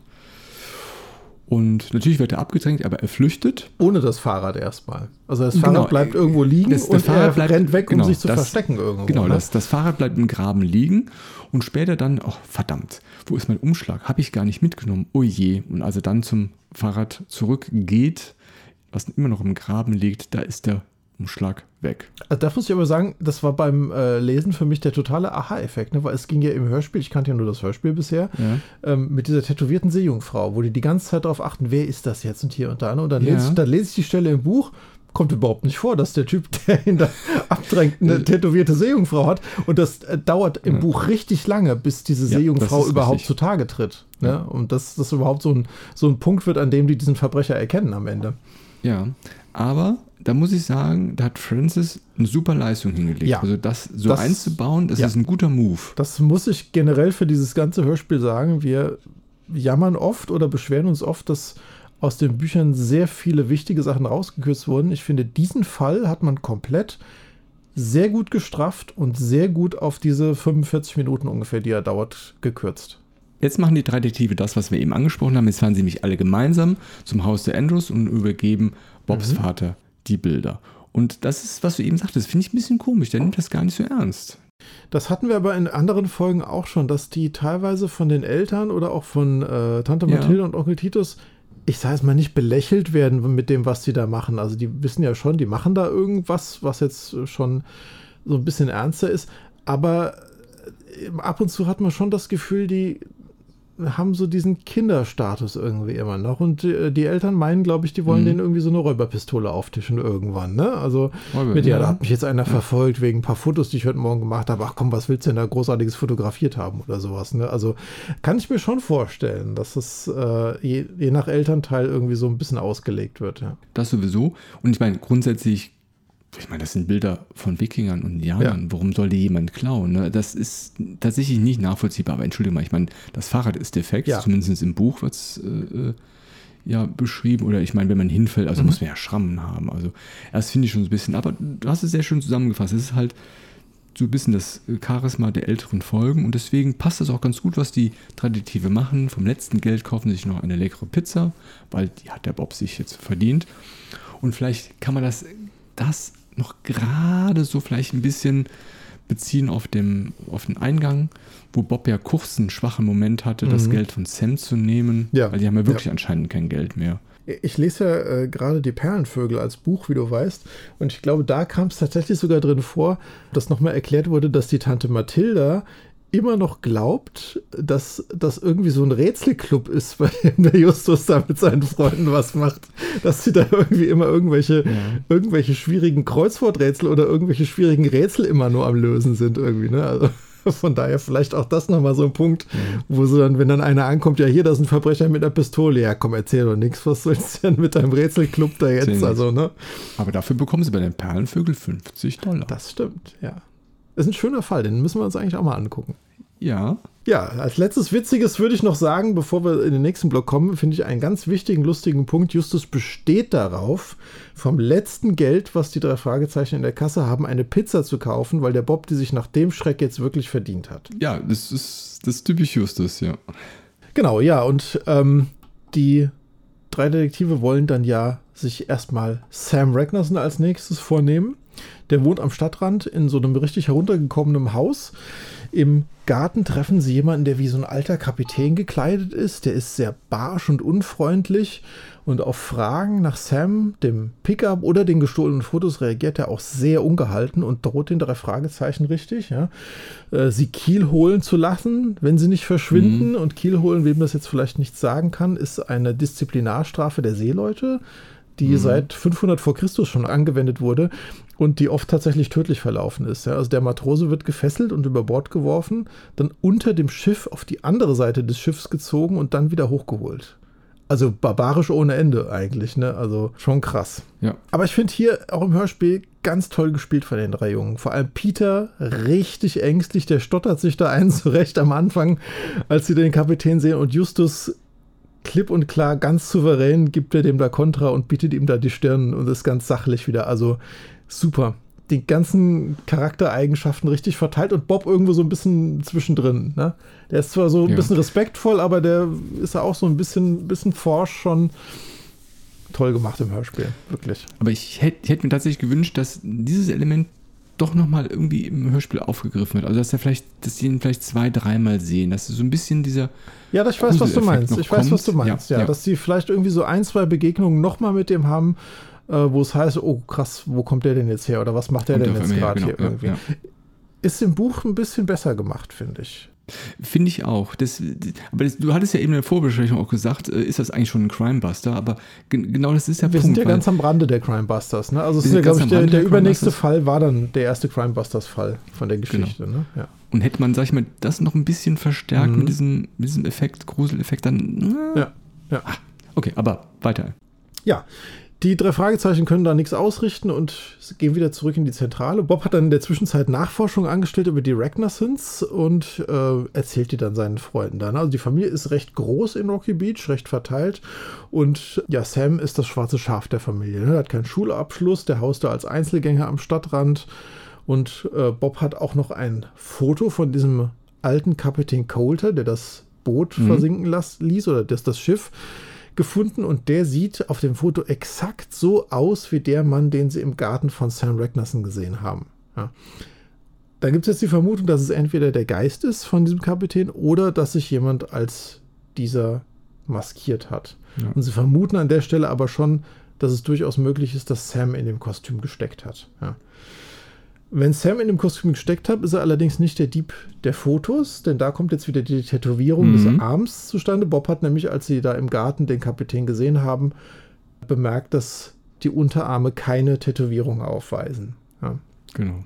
Und ja, drei Fragezeichen vermuten dann, dass es da aber insgesamt jetzt um dieses Gold der versenkten Star of Panama, so heißt dieses Schiff, was damals gesunken ist, geht. Im Buch ist das Ganze tatsächlich ein bisschen anders beschrieben. Die drei Fragezeichen finden ein Pickup bei Sams Haus zunächst mal. Das ist aber ein anderes Modell und eine andere Farbe. Mhm, Richtig, ja. Und durchs Fenster und durch ein paar lose Bretter im Haus sehen sie den Sam, wie er irgendwas von einem Spiegel zu üben scheint. Also so schauspielerische Gesten. Ja, der fuchtelt da so rum. irgendwie. Ja, ja, genau. Ja, ne? ja. Das zeigt schon so ein bisschen, ach, was macht er denn da eigentlich jetzt gerade? Ne? Und dann erfahren wir noch, dass ein Enkel von dem Knut Ragnarsson, äh, namens lustigerweise Sven, die Insel wohl irgendwann wieder entdeckt hat und der ist auf die Idee gekommen, dass, wie gesagt, alle fünf Jahre wiederkehrende Treffen da, dieses Familientreffen da einzuberufen. Ne?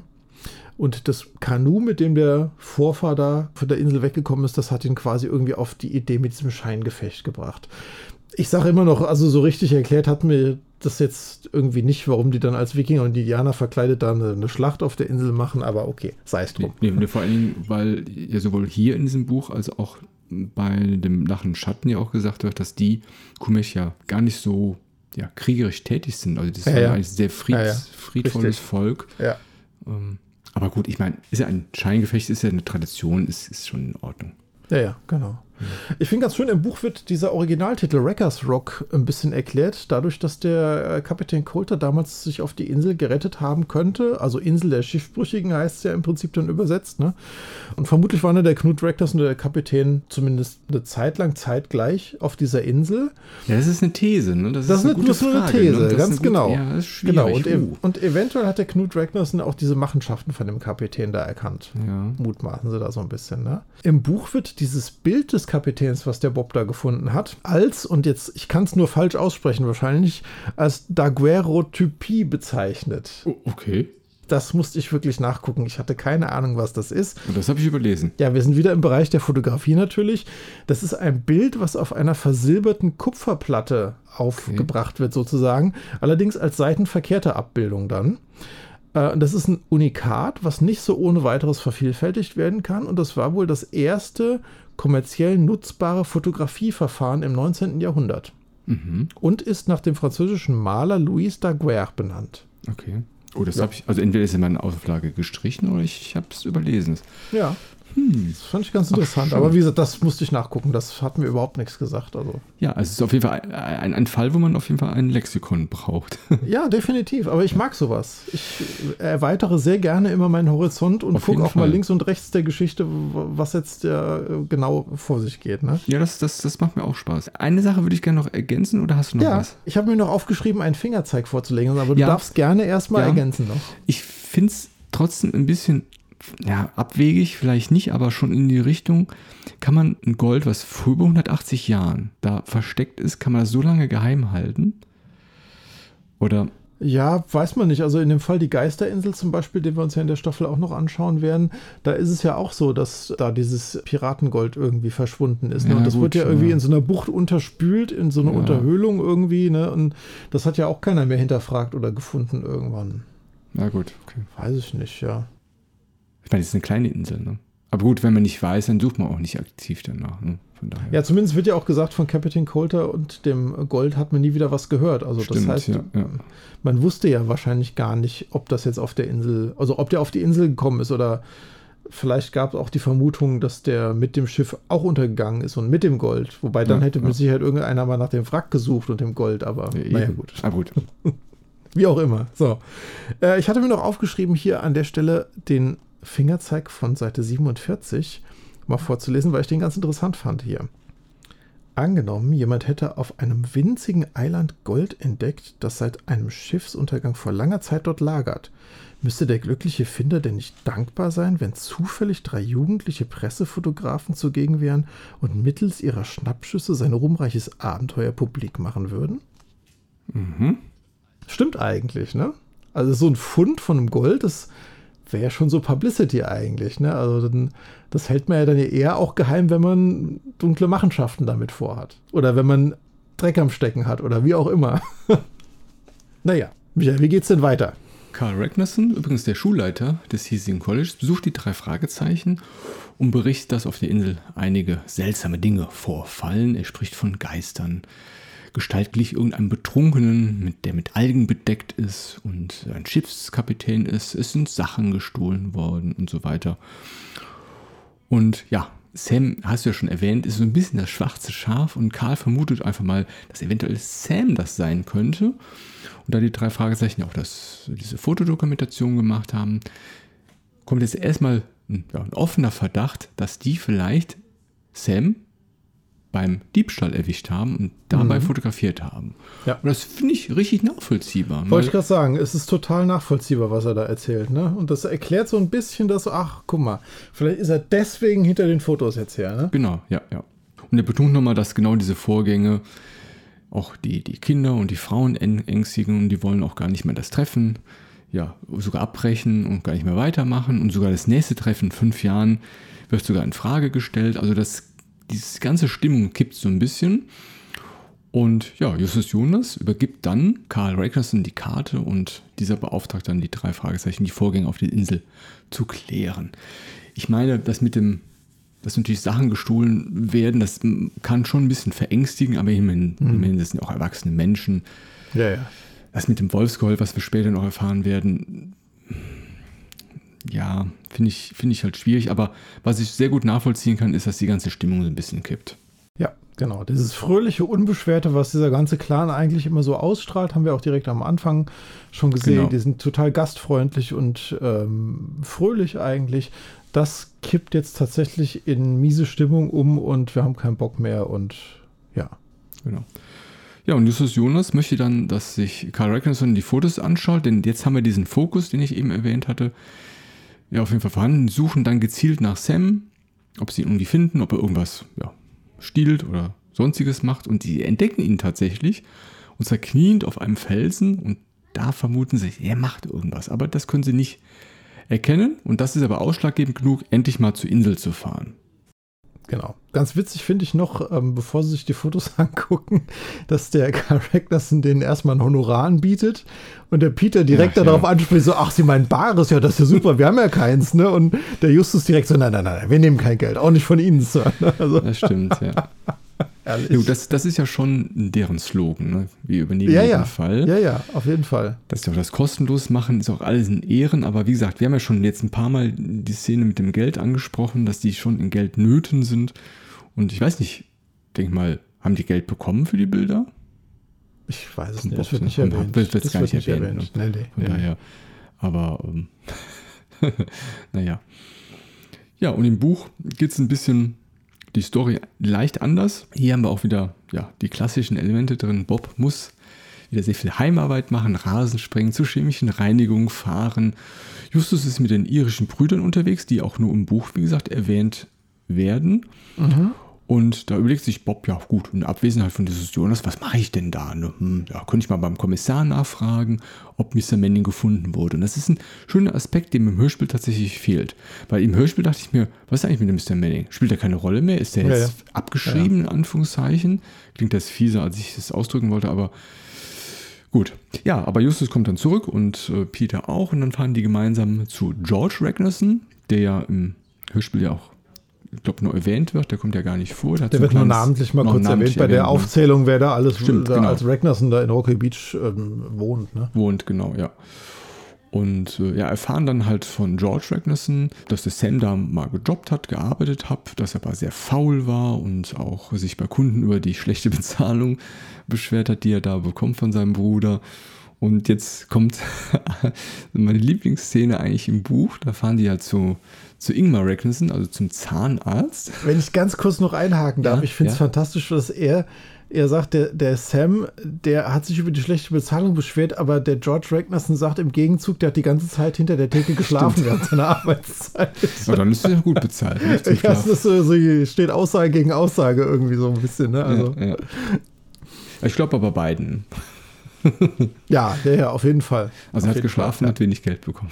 ja, genau. Genau, sie, ja, wir fahren zum Zahnarztpraxis, wie gesagt, so ein bisschen, ähm, ja, bisschen witzig, die Szene. Die, die treffen, ist klasse. Die, die treffen, ist richtig klasse, ja. Die, die, treffen nicht nur Ingmar, sondern auch Karl, der gerade in Behandlung ist. Und wir erfahren, dass beide nicht gut auf ihn zu sprechen sind. Aber stell dir vor, du sitzt beim Zahnarzt, da kommen so drei so Jüngster rein. Der, das wird ja schon beschrieben, ne? der bohrt das super ein bisschen weiter. Ja. Wo er schon, schon ein bisschen mit dem Bohrer am Mund irgendwas genau. spricht. Ne? Also, also, warum, warum können die überhaupt rein in die Arztpraxis, während der, also finde ich nur zu, zu Na gut, sie haben ja von Karl Ragnarsson schon den Auftrag. Also wahrscheinlich Ja, hat er irgendwie richtig, gesagt, hier Ingmar, lass die mal rein, auch wenn ich jetzt gerade in Behandlung bin, die recherchieren für mich was, Ja. äh, lass die mal mit dir sprechen oder so. Ne? Die beschreiben den George äh, ja so als knauserig, ne? Und als, als, Ja, äh, als vierschrötiger Mann, das fand ich auch ganz nett. Also, so, so, so ein bisschen grobschlächtig, ne? so kräftig und naja. Aber ist er mit auf der Insel, der George? Das weiß ich gar nicht. Also ist, so wie ich das verstanden habe, machen da alle Ragnarsons Machen alle mit, Ja, ne? also Okay, theoretisch ja, müsste der auch dabei sein, ja. Na Gut, Sam ist ja auch dabei. Und wie, gesagt, wie bestellt kommt Sam auch in die Arztpraxis, beschimpft dann erstmal die Sprechstundenhilfe und die drei Fragezeichen. Ja, und Justus Jonas konfrontiert ihn einfach. Ne? Hat er so ein bisschen hier den Hinweis, ja, hm, vielleicht hat er was geklaut, das haben wir fotografiert, konfrontiert ihn mit dem Bilderdiebstahl. Aber der verneint und der Vater gibt ihm sogar auch ein Alibi. Aber Peter ist einfach überzeugt, dass er der Dieb ist.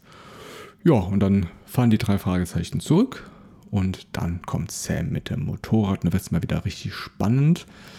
Er droht sogar noch auf dem Heimweg äh, den drei Fragezeichen oder bevor die losfahren, dass sie ja nicht ungeschoren davonkommen oder ungestraft.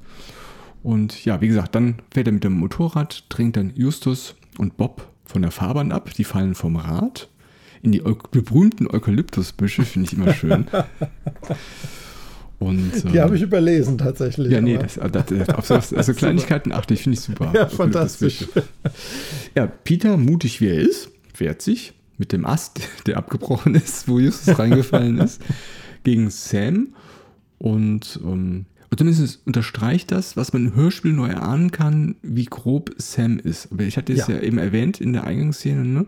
Ich möchte die Bilder haben. Ich hatte auch den Eindruck, dass er dem noch eine klebt, hat mir eben besprochen. Und hier kommt nochmal so richtig, das ist ein Haudegen, der Typ. Das ne? der ist, ich finde, ja, ich finde auch, der kommt im Buch, Entschuldigung, wenn ich das Wort sagen muss, aber der kommt im Buch deutlich asozialer rüber Ja, als im Hörspiel. Das stimmt, auf jeden Also Fall. ich mag, ich mag den Hörspielsprecher, der ihn vertont hat, sehr gerne. Ich finde, er hat den toll gesprochen. Aber im Buch kommt er also richtig rabiat rüber. Ja. ja, und dann, wie gesagt, ähm, ja, bekommt Justus noch eine Zeitung im Rücken geworfen. Und da sind aber schon die Fotos abgedruckt. Und sie schauen sich das nochmal an, entdecken aber auch nichts Besonderes. Da fahren sie zu. Ja, Bobs Vater will dann nach Hause und Bob wird von zwei maskierten Männern da bedroht. Also, die Der wollen Mr. Andrews, nicht, nicht der Bob. Genau. Der Mr. Andrews wird von zwei Genau, Maskierten. der Bill. Ja. Ich- ich- Bill Der und Bill. Bob. Der Bill, Bill und Bob, ja, fürchterlich. Sie könnten ja auch Robert nennen, wie er eigentlich heißt. Ja, genau, genau. Also Vater von Bob wird von zwei maskierten Männern bedroht, die wollen den Umschlag mit den Fotos haben. Also wie du es ja auch schön gesagt hattest ähm, bei unserem Gespräch mit, mit, mit Torben, mit den, mit den Fotos, ist das zentrale Element. Ja.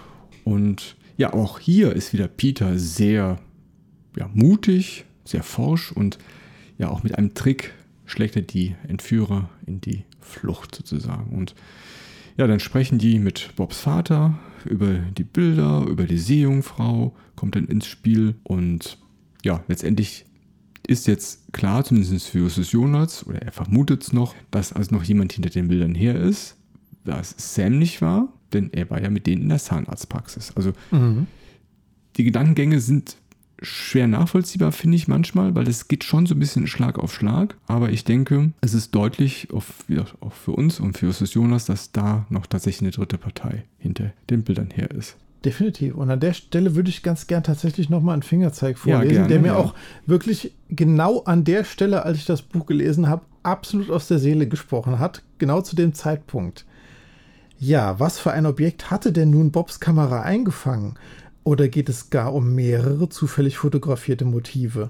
Schade, dass meine Leser diese vertragten Fotos nicht ebenfalls betrachten können. Und genau das habe ich mir an der Stelle auch beim Lesen gedacht. Was ist denn jetzt überhaupt auf diesen Fotos zu sehen? Lasst mich doch selber mal gucken, ob ich rausfinde, was da ist. Ja? Ah, schön. Ja, ganz, schade, ganz toll, genau an der Stelle diesen Fingerzeig einzufügen. Also, das ist wirklich so ein Element.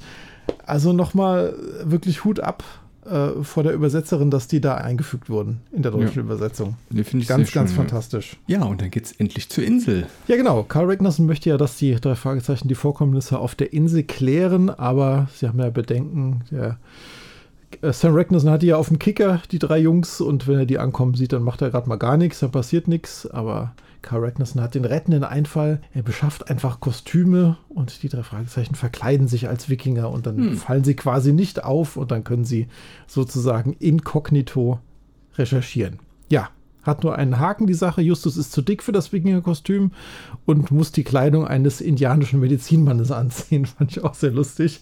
Aber ähm, wieder ein Element der früheren Folgen. Ne? De definitiv, definitiv. Und ich finde auch dieses Gespräch im Hörspiel äh, über das Gewicht vom Justus und äh, er dann ja, ihr mit euren Motten zerfressenen Klamotten und dem Blecheimer seht auch nicht besser aus. Herrlich. Ja, das, das sind, das sind so richtig Dialoge, die mir heute fehlen bei ja. heutigen Folgen, wirklich. Ja. Ich meine, das stand mit Sicherheit im Skript auch drin, aber das wirkt alles viel freier, was die da erzählen. Ja. Naja, so, jedenfalls auf der Insel angekommen, mischen die sich dann unter die Leute, die am Lagerfeuer essen und Lieder singen. Sam ist auch schon dabei und auch hier muss ich sagen, das ist wieder ganz toll vertont. Dieses Gesinge im Hintergrund, dieses Gemurmel von den Leuten, man ist richtig in der Szene drin im Hörspiel. Plötzlich ist Sam dann verschwunden und die drei Fragezeichen verfolgen ihn durch den Nebel und durch die Büsche bis zu einem Strand. Auch hier unglaublich gute Musik in der kompletten Atmosphäre, die diese ganz tolle Atmosphäre irgendwie schafft und auch die ganze Zeit trägt. Finde ich richtig, richtig toll umgesetzt. Wo der Nebel auch kommt, meinst du? Ja, ja, ja, genau. Ja, Oder generell, seit sie, seit sie da vom, vom Lager weggehen, das, das mhm. ist ja eine richtig lange Szene. Sie laufen durch, die, durch diese Felsklippen, dann mhm. beim Strand, dann sehen sie die Gestalt, bis es zu dem Treffen mit diesem Kapitän da kommt. Ist toll. Und die Gitarrenmusik wird ja auch leiser. Ne? Ja, ja, genau. Also und auf so Kleinigkeiten geachtet. Ja, ja genau. Aber diese schön. ganze Atmosphäre, die die gemacht haben, ist unglaublich authentisch, finde ich. Ja. Das klingt richtig, richtig toll. Man hat sich da unglaublich viel Mühe gegeben. Am Strand hockt dann eine Gestalt, die Lichtzeichen mit einer Taschenlampe gibt für ein mhm. Schiff, was auf dem Meer ist. Die sehen dann zerfetzte Segel und die lassen dann vermuten, dass es sich um ein Geisterschiff handeln könnte. Ja, auch da mit der Musik echt super. Ich habe es jetzt oft genug gesagt, glaube ich, aber hm. wirklich toll umgesetzt. Als die Jungen dann näher an die Person rangehen, stellt sich ihnen der maskierte Kapitän entgegen und verfolgt sie. Und die Jungen fliehen dann und kehren zum Lagerfeuer zurück. Das ist mehr oder weniger auch genau so im Buch geschrieben. Ja, mir ist nur aufgefallen im Hörspiel, warum der so, so schreit, dieser Ding. Ne? Diese Captain Coulter. Ja, dieses Diebe unverschämte Eindringlinge. ja, Diebe unverschämte Eindringlinge. Als wollte der irgendjemanden aktivieren. Ne? Aktivieren, Als wollte der irgendwie ja, seine, seine Kumpanen irgendwie sagen, hier, äh, warnen, aufpassen, aufpassen, warnen, genau, ja, warnen. Ja, das ist das richtige Wort. Ist im äh, Buch auch komplett anders. Der zischt das nämlich nur so vor sich hin. Ah, okay. Im Hörspiel hat man das, wie du eben schon richtig äh, dich hinterfragt hast. Warum schreit er das jetzt so? Im Buch zischt er das nur so leise vor sich hin und ja. das wirkt auch deutlich bedrohlicher und deswegen hauen die dann auch so ab. Ne? Also wirkt er einfach noch gefährlicher irgendwie an der Stelle. Ja. ja, im Buch ist dieses Gespräch während der Bootsfahrt erst, als sie auf der Insel angekommen mhm, sind. Mhm, Aber gut, stimmt, das ist jetzt eine Änderung, die ist eigentlich relativ redundant. Das funktioniert sowohl das eine als auch das andere, finde ich. Ähm, Im Buch kommt Sam erst später zum Essen dazu, ist noch ja, nicht richtig. ganz vom Anfang an dabei. Und nach dem Abendessen fährt ein Großteil der Leute direkt nach Hause. Im Hörspiel hat es ja den Anschein irgendwie, dass alle immer die ganze Zeit noch da sind. Ja? Mhm. Und neben den drei Fragezeichen ist eigentlich nur noch Sam, Karl und Ingmar und noch vier andere Leute. Also so zwei Pärchen sind das, glaube ich, auf der mhm. Insel. Und im Buch ist noch äh, anders, dass die drei Fragezeichen sich bei der Suche nach Sam tatsächlich aufteilen. Stimmt, die trennen Im sich. Im Hörspiel ja. bleiben die ja die ganze Zeit zusammen. Gut, ist aber auch ansonsten gut gelöst für das Hörspiel, denke ich. Ich glaube, das hätte jetzt keinen Sinn gehabt, da äh, nur einer Person vielleicht zu folgen und dann finden die wieder zusammen. Also auch da wieder eine durchaus sinnvolle Kürzung oder ja, Veränderung im Vergleich zum Buch. Genau. Ja, was passiert denn jetzt, Michael, als sie wieder zurückkommen zum Lager? Ja, die berichten, dass Sam verschwunden ist und dass sie ein Schiff gesehen haben und die berichten von den Lichtsignalen und im Hörspiel hören wir dann dieses Wolfsgeheul, was wir eben schon mal kurz angeteasert hatten.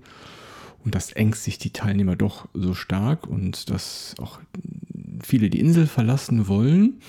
Justus Jonas versucht, die noch so ein bisschen zu überzeugen, weil man genau das damit erreichen will, dass ihr weggeht, dass es ja alles harmlos ist.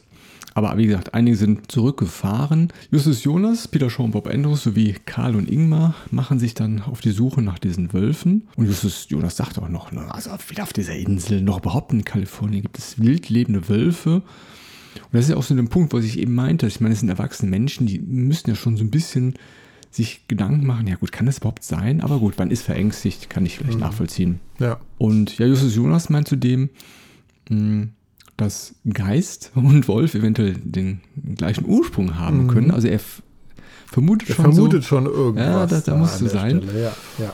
Und er sagt ja auch noch zudem, dass dieses Wolfsgeheul immer sehr monoton oder ja, gleichmäßig ist. Und das ist kein natürlicher Wolf. Und da denke ich mir auch, ja, das ist auf gut beobachtet und das ist auch sehr schön vertont im, im, im Hörspiel. Mhm. Was ich mir früher mal gefragt habe, wie so ein kleiner Kassettenrekorder das überhaupt schaffen kann. Also auch vor allem diese Lautstärke. Ja. Klar, es wird erwähnt, natürlich Felsen sind da im Hintergrund, die schallen natürlich sehr viel zurück. Keine Frage, ist definitiv wichtig mit den Felsen, aber trotzdem, wie gesagt, so einen kleinen Kassettenrekorder. Und wir haben ja Ende der 80er Jahre. Ich wollte es gerade sagen. Also in den 80ern, ich glaube, die Kassettenspieler hatten da noch nicht so den Lautstärkepegel eigentlich, dass man das so traghafter über die ganze Insel transportieren konnte. Also Genau. heute vielleicht eher, es gibt ja heute wirklich kleine Geräte, die wirklich, also richtig Bums haben, Ja. wo du richtig laut Lautstärke rauskriegst. Ich glaube, in den 80ern, 90ern war das noch aber noch nicht so. Aber lassen wir es der Natur zugute, dass gut geschallt das ist. ist, das ist eine, da sage ich, das ist eine Geschichte. Geschichte, das, genau, Das ja. ist okay. Und äh, ja, im Hörspiel wird erwähnt, dass so ein Kassettenrekorder auch Sam hat. Also hier wird schon direkt ein Fokus Mhm. wieder auf Sam gesetzt. Das war ja Sam und naja, ja gut, aber das ist ein Standard-Kassettenrekorder. Das finde ich an der Stelle tatsächlich ganz interessant, dass selbst die Anverwandten, der Karl und der Ingmar, noch eher gegen den Sam sind als der Justus. Hm. Der Justus sagt ja, ja, Moment mal, das ist ein Kassettenrekorder, viele Modelle sind gleich, der kann auch irgendjemand anderem gehören. Ne? Also ja. der ist da noch überhaupt nicht von überzeugt jetzt. Ne? Ja, die drei Fragezeichen finden aber dann eine Jacke im Wasser, die ja laut Peter Shaw einen Haiangriff überlebt hat oder, oder auch nicht. Zumindest ist sie sehr kaputt. Sie finden Ja. sogar noch rote Flecken auf der Jacke, was ich nicht ganz nachvollziehen kann, weil die sollten sich eigentlich aufgelöst haben im Wasser. Gut, Blut ist natürlich Ja. aber Salzwasser. Aber wie gesagt, die finden auf jeden Fall eine Jacke, die ist mit, mit Blut vollgeschmiert und wie gesagt, Peter tippt darauf, dass das, ja, ich weiß nicht, ob es Peter sogar auch ist, aber zumindest denken die, dass das die Jacke von dem Mr. Manning ist. Ja, und der Bob macht ja da die, die Tasche auf. Stimmt. Mit einem, einem Ja, super richtig. Sound, finde ich. Dieser. Reißverschluss-Sound ist richtig Genau. klasse. Und da findet ihr das Feuerzeug, ja, mit dem richtig. Jaguar drauf. Ja, ne? Und dann sagt der Justus hier, der Manning, der verschwunden ist, der war der Autohändler. Ja? Genau. Und dann ist eigentlich mehr oder weniger für alle klar, das ist die Jacke von Manning und der ist jetzt tot. Ja. Weil der ist vom Hai zerfleischt worden. Du hast es genau gesagt wie Justus, äh, er war Autohändler. Ne? Ja, stimmt. Gehen die schon von aus, dass er tot ist? Ja, da hast du völlig recht. Ich äh, habe mich da auch wieder mitreißen lassen gerade. Ja. Genau. Ja, im Buch gibt es noch so einen kleinen, kleinen Abzweig. Es, als sie das Geisterschiff sehen, vermutet Karl auf den fliegenden Holländer. Das ist so eine, ja, eine Sagengestalt, ich glaube eine Oper. Ja, weiß ich gar nicht, worden. warum das jetzt irgendwie überhaupt in, in die Sprache gebracht wurde. Fand ich jetzt völlig unwichtig. Ob Vielleicht das ist der das- fliegende Holländer ist. Vielleicht der Lehrauftrag. ja, es ist ein, Ge- ja, es ist ein Geisterschiff. Also, Geisterschiff, ja, okay. Ja. Also ich denke immer an andere Geisterschiffe. Also da finde ich diese Geschichte, das Geisterschiff von den drei Fragezeichen, deutlich äh, äh, Gruseliger. gruseliger. Ja, richtig. Ja. Äh, interessanter Fakt ist, dass das Wolfsgeheul im Buch übrigens erst später anfängt. Also die sind ja quasi Richtig. am Lagerfeuer und da hören die ja schon das Wolfsgeheul, die hauen alle ab und aber erst bei dem Durchsuchen, als sie die Insel erkunden wollen, findet dieses Wolfsgeheul statt und die Gruppe findet auch eine Taschenlampe, wo Mhm. die Gestalt saht oder eine Stablampe heißt es ja, da tatsächlich noch im Buch. Und sie treffen auch Sam, als sie zum Lagerfeuer zurückkehren wollen, aber der will auch nichts von Kalter wissen. Ne? Als, als Quatsch, keine Ahnung, glaubt er nicht. Das ist ziemlich provokant, ja. Eigentlich sogar noch provokant, ja? Ja, genau. ja, Ja, ja. ja. ja, und es ist so, dass tatsächlich ähm, Bob und Peter, also m, die Gruppe auf jeden Fall noch Nacht, äh, auf der Insel bleiben und Bob noch Mhm. Nachtwache hält. Und da hört man auch das Wolfsgeheule. Und dann verlassen wieder auch Sam war diesmal dabei, auch die Insel. Genau, und da ist aber ein ganz interessantes Gespräch eigentlich da vorne. Der Sam, der provoziert ja die ganze Zeit irgendwie Ja. so ein bisschen. So, ja, beweist mir doch mal, dass ich jetzt irgendwas damit zu tun habe, so nach dem Motto. Und da kommt ja auch so dieses Gespräch auf die Stablampe, die sie gefunden haben. Ja, und äh, weil zumindest Justus ja so ein bisschen vermutet, er könnte das gewesen sein, der sich da hingesetzt hat. Und da sie ja dann seine Stablampe jetzt quasi gefunden haben, sagte er zum Sam so, ja, wo ist denn die Stablampe? Und dann zaubert er auf einmal doch eine Stablampe auch her. So, Stimmt, das richtig. meine doch, oder? Was habt ihr denn? Ne? Also ich bin Ja, die das ganze Zeit hier gewesen. Genau, ja. Und äh, ich zück schon wieder mein Buch. Ich habe schon wieder einen Fingerzeig, den ich an der Stelle ganz gern vorlesen Ja. wollte. Unser Bild von Sam ist im Zuge der jüngsten Ereignisse doch etwas positiver geworden, nicht? Zumindest hat er nicht Markus Ragnarsons Stablampe entwendet. Es wäre jedoch etwas voreilig, den jungen Tu nicht gut gleich von allen Verdächtigungen auszunehmen. Oh ja, auf jeden ja, Fall. Ja. Also auch, der, auch der, der, der Fingerzeig sagt hier, okay, das mit der Stablampe hat er irgendwie vielleicht gedeichselt, aber das heißt jetzt nicht, dass der hier völlig frei von Schuld ist irgendwie, ne? Genau. Fand ich schön an der Stelle.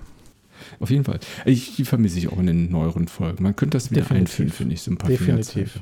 Man, ja. muss, man, muss ja nicht lesen, ne, wenn man es nicht möchte. Genau, ich habe ja eben schon ein bisschen angekündigt. Die, ähm, ja, die bleiben ja da auf der Insel übernachten. Und das finde ich auch ein bisschen ja, seltsam. Wenn man die Jacke findet von Mr. Manning, so wie später schon vermutet, vom Haiangriff schön übernachten, lecker frühstücken noch äh, und dann quasi. Ja, gerade weil das einzige Argument ist ja ungefähr, ja, das hat ja jetzt auch keine Eile mehr, weil der ist ja schon tot. Aber genau. ich denke, ja, also trotzdem, wenn man jetzt gerade den Beweis hat, der ist tot, gerade ja. dann muss es doch eigentlich schnell gehen, dass ja. man das zur Polizei trägt. Dass zumindest dann auch die hinterbliebene Frau irgendwie Gewissheit hat oder so. Ne? Ja. Also, naja. Gut, der nachts auch die Insel zu verlassen, ist vielleicht auch ein bisschen gefährlich. Man weiß ja, ja okay. Naja, ist ein Für und Wider an der Stelle. Genau, ein Für führen wieder.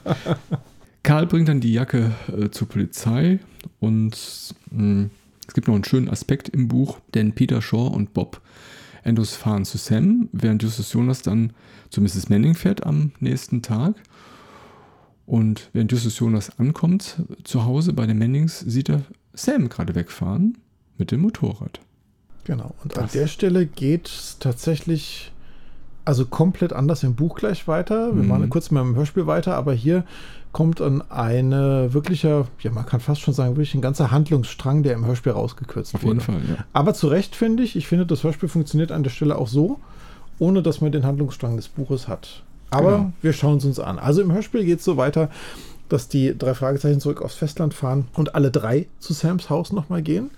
Dann sehen sie, dass der Sam gerade wegfährt und da das Haus nicht abgeschlossen ist, gehen die drei Fragezeichen halt einfach rein, so wie sie halt sind. Ja, ja es, ist, es ist ja nicht zu, ne? nee, genau. Also dann können wir uns auch hier umgucken. Also. Ja. Innen ist es völlig unaufgeräumt und verwahrlost mit Müll und sie finden das Kostüm des Kapitäns und einige Goldmünzen, die er auf der Insel gefunden hat. Am nächsten Mittag gehen die drei Jungen dann zum Hafen, um nochmal nach Ragnarsson Rock zu fahren. Dort treffen sie dann auf Karl und Ingmar, die vergeblich versuchen, mehrere Boote zu starten. Und mhm. anscheinend wurden die alle vom Sam sabotiert, damit niemand mehr von den Verwandten zur Insel fahren kann. Justus erzählt, dass es nicht nur um das Gold geht, sondern dass er auf den Fotos noch etwas anderes entdeckt hat. Und beim Betrachten der Fotos fällt aber keinem anderen was auf. Und das ist jetzt der Punkt, wo ich vorhin gesagt habe, da kannst du mir vielleicht ein bisschen helfen.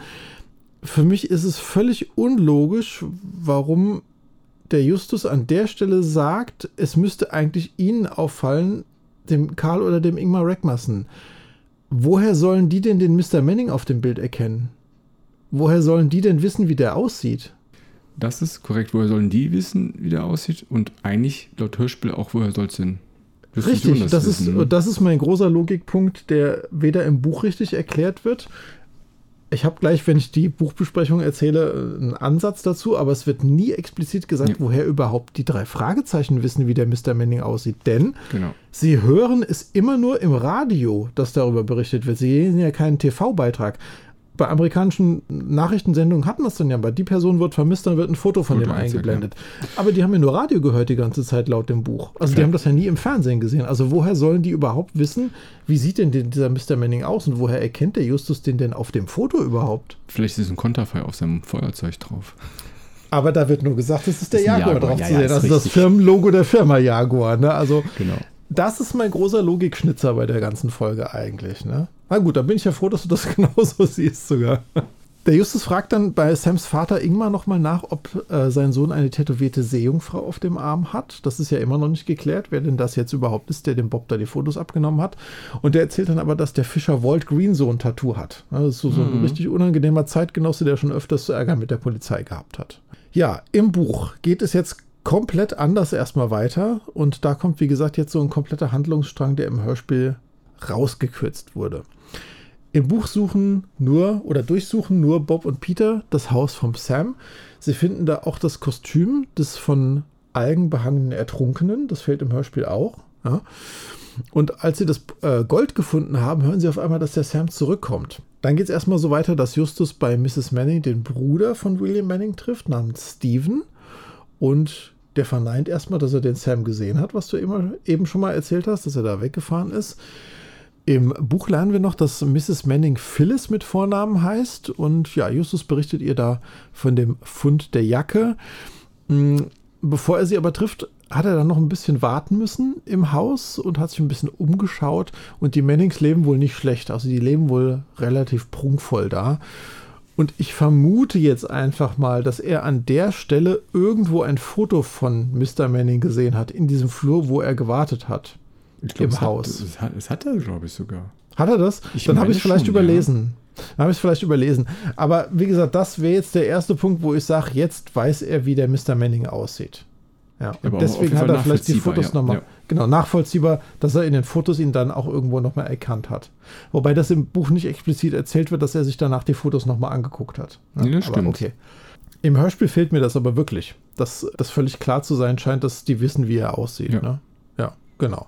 Im Buch sagt der Bruder von Mr. Manning, der Steven, noch, dass es durch den Fund der Jacke jetzt wohl offensichtlich ist, dass der Bruder tot ist und die Versicherung ja nun tatsächlich zahlen müsse. Das heißt, das stand anscheinend vorher bei den beiden, bei der Phyllis und äh, ihrem Schwager schon irgendwie im Raum, dass es da um eine Versicherungssumme geht. Ne? So ein erster Ansatz hier auch schon, äh, was das Motiv sein könnte. Das fand ich voll verdächtig, ne? als ich es gelesen hatte, Auf dass, jeden dass Fall. Steven sagte, guck mal, gut, dass noch die, die Versicht, dass der Versicherung abgeschlossen hat, wo ich mir denke, ja, okay, aber das ist also, also entweder ist, Ja, entweder ist er involviert da drin, weil er das nochmal so erwähnt, oder, Genau er ist, das. oder er ist so ahnungslos, dass er das so aufgreift. Mein Gott, es ist so schlimm, aber immerhin gibt es eine Versicherung. Aber ich höre niemanden sagen, oh, hm, dein Mann ist gestorben, aber immerhin hast du eine Lebensversicherung. ne? Ja, genau. ist- Immer kriegst du das Geld. Ja. Ja. auch Mrs. Manning verneint dann, den Sam zu kennen und dass er ja gar nicht gewesen sei am Haus. Und nachdem Justus gegangen ist, überprüft er noch so ein bisschen den Weg, der hinter dem Haus vor- äh, lang führt. Ja, hätte ich aber auch gemacht. Also, Ja, ja, ja, es ist ja schon höchst verdächtig. Ja, kann ja er gerade jemand beide da die nicht vom, sehen, ne? Äh, Ja, genau also- das, genau das, dass beide sagen so, ja, nee, hier ist keiner gewesen. Ne? Der von ihnen ist mit dem Motorrad weggefahren. Ne? Also, bum, bum, bum. Genau. Also ist jetzt nicht auf leisen Pfoten da weggeschlichen. Richtig, genau. Also und das die Motorradreifen, komisch, ja. und die Motorradreifenspuren findet er ja auch dann hinterm Haus. Und es gibt Spuren, die zum Küchenfenster führen. Das heißt, er ist definitiv da gewesen auch. Ja? Und ja, Und sie war ja auch in der Küche, oder?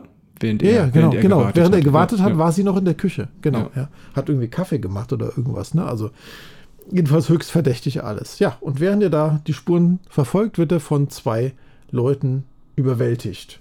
Und an der Stelle habe ich mir jetzt tatsächlich schon wieder aufgeschrieben, meinen Fingerzeig Oh, vorzulesen. Ja, ich bin gespannt. Moment, ich muss äh, gerade mein Buch hier zur Seite 104 bringen. In einigen Sätzen, die Stephen Manning zu seiner Schwägerin sagte, steckt ein ganz heißer Tipp. Doch diesmal kein Wort mehr von mir. Sehr schön. Ein heißer Tipp. Okay. Versicherungs Versicherung wahrscheinlich. Ja, Das, was wir eben schon mal angesprochen haben. ja das kann sein. Genau. Ja, ja. Ja, wir sind im Buch dann zurück bei Sam an seinem Zuhause, wo Bob und Peter hier sind. Der Sam holt eine Flasche und einen Plastikkanister mit Trichter und befüllt die Flasche mit irgendeiner Flüssigkeit. Bob versteckt sich dann relativ kurz entschlossen unter der Plane auf dem Pickup und Sam fährt dann mit ihm weg. Peter versucht unterdessen Justus anzurufen, erreicht ihn natürlich nicht in der Zentrale und fährt anschließend zu Mrs. Manning, weil er ja wusste, dass er dahin wollte, Mhm. nachdem er die Adresse dann aus dem Telefonbuch rausgesucht hat. Auch das wieder so eine tolle Sache Ja. aus den 80ern einfach, Definitiv, ich. ja. Ne? Ja. Peter klingelt dann bei Mrs. Manning und die meint, der Justus wäre schon vor einer Stunde weggefahren. Aber als Peter dann das Grundstück verlässt, sieht er ein weißes Fragezeichen an einem. Telefonmast und findet Reifenspuren von Lastwagen und einem Fahrrad. Ja, dann sind wir wieder bei Sam, der hält zunächst bei der Zahnarztpraxis, unterhält sich mit jemandem da. Fand ich jetzt relativ redundant in dem Buch eigentlich, aber okay. Ähm, beim nächsten Halt scheinen sie dann irgendwo am Hafen zu sein und der Bob wird fast entdeckt unter der Plane, als der Sam diesen Kanister holen will. Ach, das das fand ich sehr, spannend. Ja, sehr spannend Fall. Sehr geschrieben im schön. Buch. Ja, ja, tolle Szene, ganz tolle Szene. Als der Sam dann weg ist, versteckt der Bob sich anschließend bei einem Restaurant und beobachtet den Sam, wie er sich an diversen Booten zu schaffen macht. Kann jetzt aber aus der Ferne nicht wirklich sehen, was er da macht. Und anschließend fährt der Sam mit seinem eigenen Boot noch ans Hafenende und der Bob folgt ihm dann. Und das habe ich mir schon wieder aufgeschrieben, meinen Fingerzeig vorzulesen. Ey. Also, gerade mal gucken hier. Ist das nicht aufmerksam von Sam, wie er bei jedem Boot seiner Verwandtschaft dafür Sorge trägt, dass für die nächste Fahrt nach Ragnarsson Rock auch genügend Treibstoff im Tank Ah, ist? okay. Sensationell. Sensationeller Fingerzeig an der Stelle, finde ich. Ja? Also, wenn man natürlich weiß, er hat genau das Gegenteil gemacht. Ne? Also, sehr schön. Ja, währenddessen verfolgt Peter von Justus die Spuren, die er gelegt hat. Das sind so Korkplättchen und Holzstäbchen, die Mhm. Richtung Hafen führen. Und die weißen Fragezeichen führen ihn dann zu einer Fischereifirma im Hafen, wo er auf Bob trifft. Und diese Korkplättchen, das sind wohl irgendwelche Schwimmer von Fischern, die irgendwie dazu benutzt werden, diese Schleppnetze zu markieren. Mhm. Okay. Stand zumindest jetzt da drin, weiß ich nicht. Also ich bin da nicht so bewandert drin, ob das äh, wirklich so ist oder ob das heute auch noch so gemacht wird. Aber so ist es im Buch jedenfalls geschrieben. Ist natürlich ganz logisch eigentlich. Ne? Ich meine, der ist da wahrscheinlich auf der Pritsche von, von den beiden Verbrechern, die ja Genau. Fischer sind. Ja. Malt da ein Fragezeichen drauf und schmeißt die schön- und diese, diese Korkplättchen, die findet der da irgendwo auf der Pritsche, weil die da äh, benutzt werden, um die Schleppnetze zu markieren und schmeißt die dann einfach äh, wie bei Hänsel und Gretel dann hier aus dem, Genau, ja. aus dem, aus dem Auto in Abständen raus. Ne? Ja.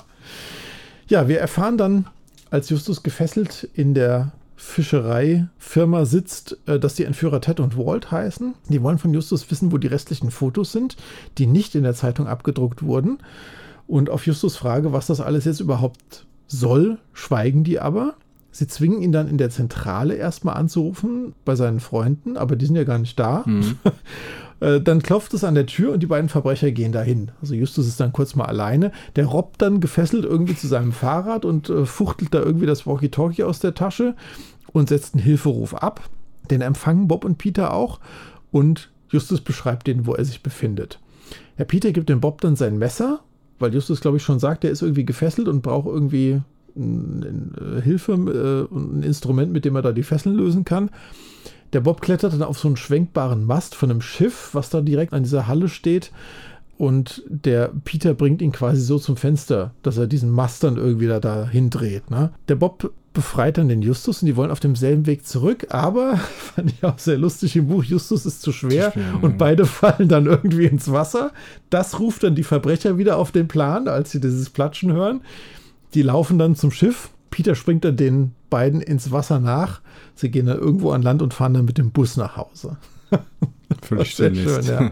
ja, ja. Und dann sind sie erstmal in der Zentrale. Der Justus vermutet, dass der Sam ihn am Haus von den Mannings gesehen hat und die beiden Verbrecher losgeschickt hat, um ihn dann zu entführen. Ich denke auch mal, das ist so gewesen, vermutlich. Ja. In der Zentrale resümieren die drei Jungs dann nochmal über den Fall und warum Sam überhaupt die Hilfe der Fischer in Anspruch nimmt, anstatt das Gold alleine Stück für Stück von der Insel zu holen.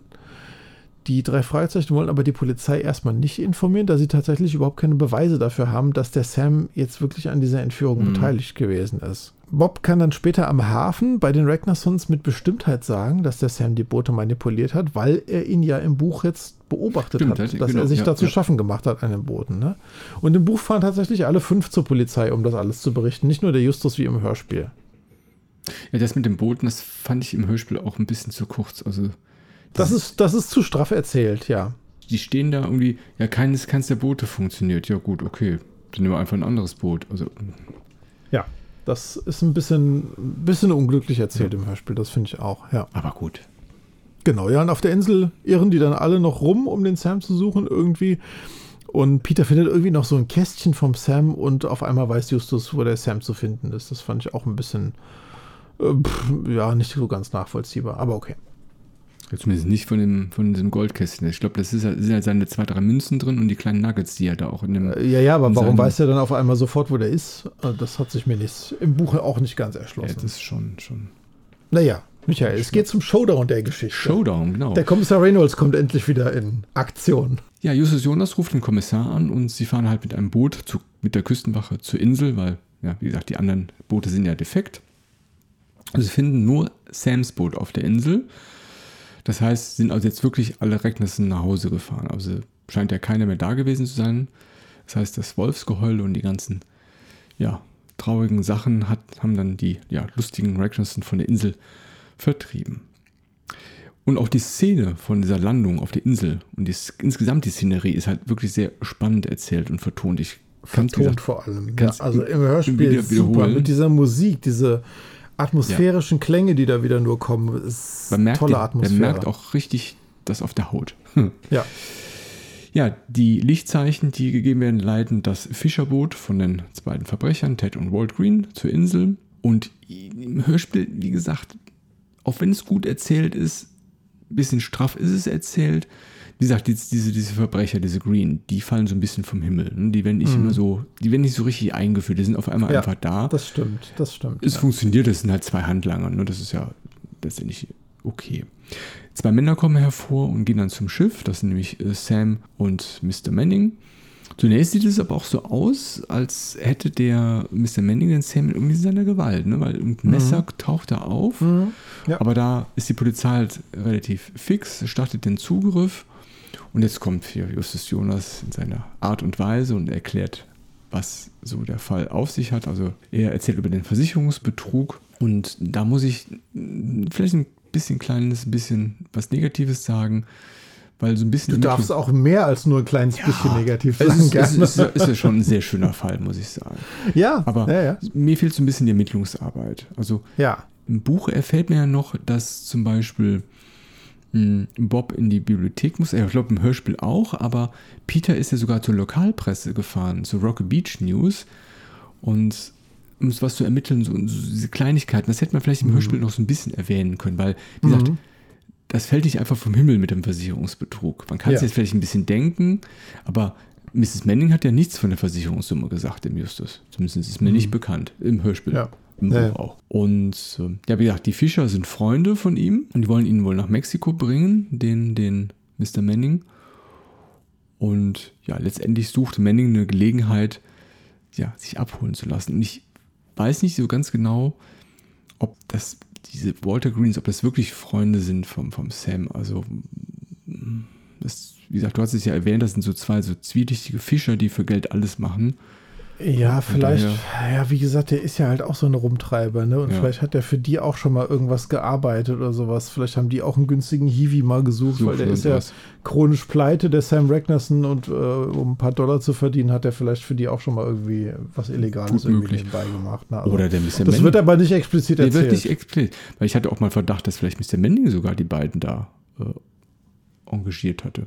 Kann auch sein. Ich glaube, das wird gar nicht so final geklärt, wer nee, die überhaupt engagiert nee, hat, oder? So, also nicht, auch im Buch nicht. Nicht so richtig, weil, wie gesagt, äh, weil ich den Eindruck hatte, dass Mr. Manning den Sam so ein bisschen irgendwie in Gewalt hat, also in, ja. in, in, in seiner Gewalt hatte, also ja. wie auch immer. Sehr schön, sehr pfiffig von Mr. Manning.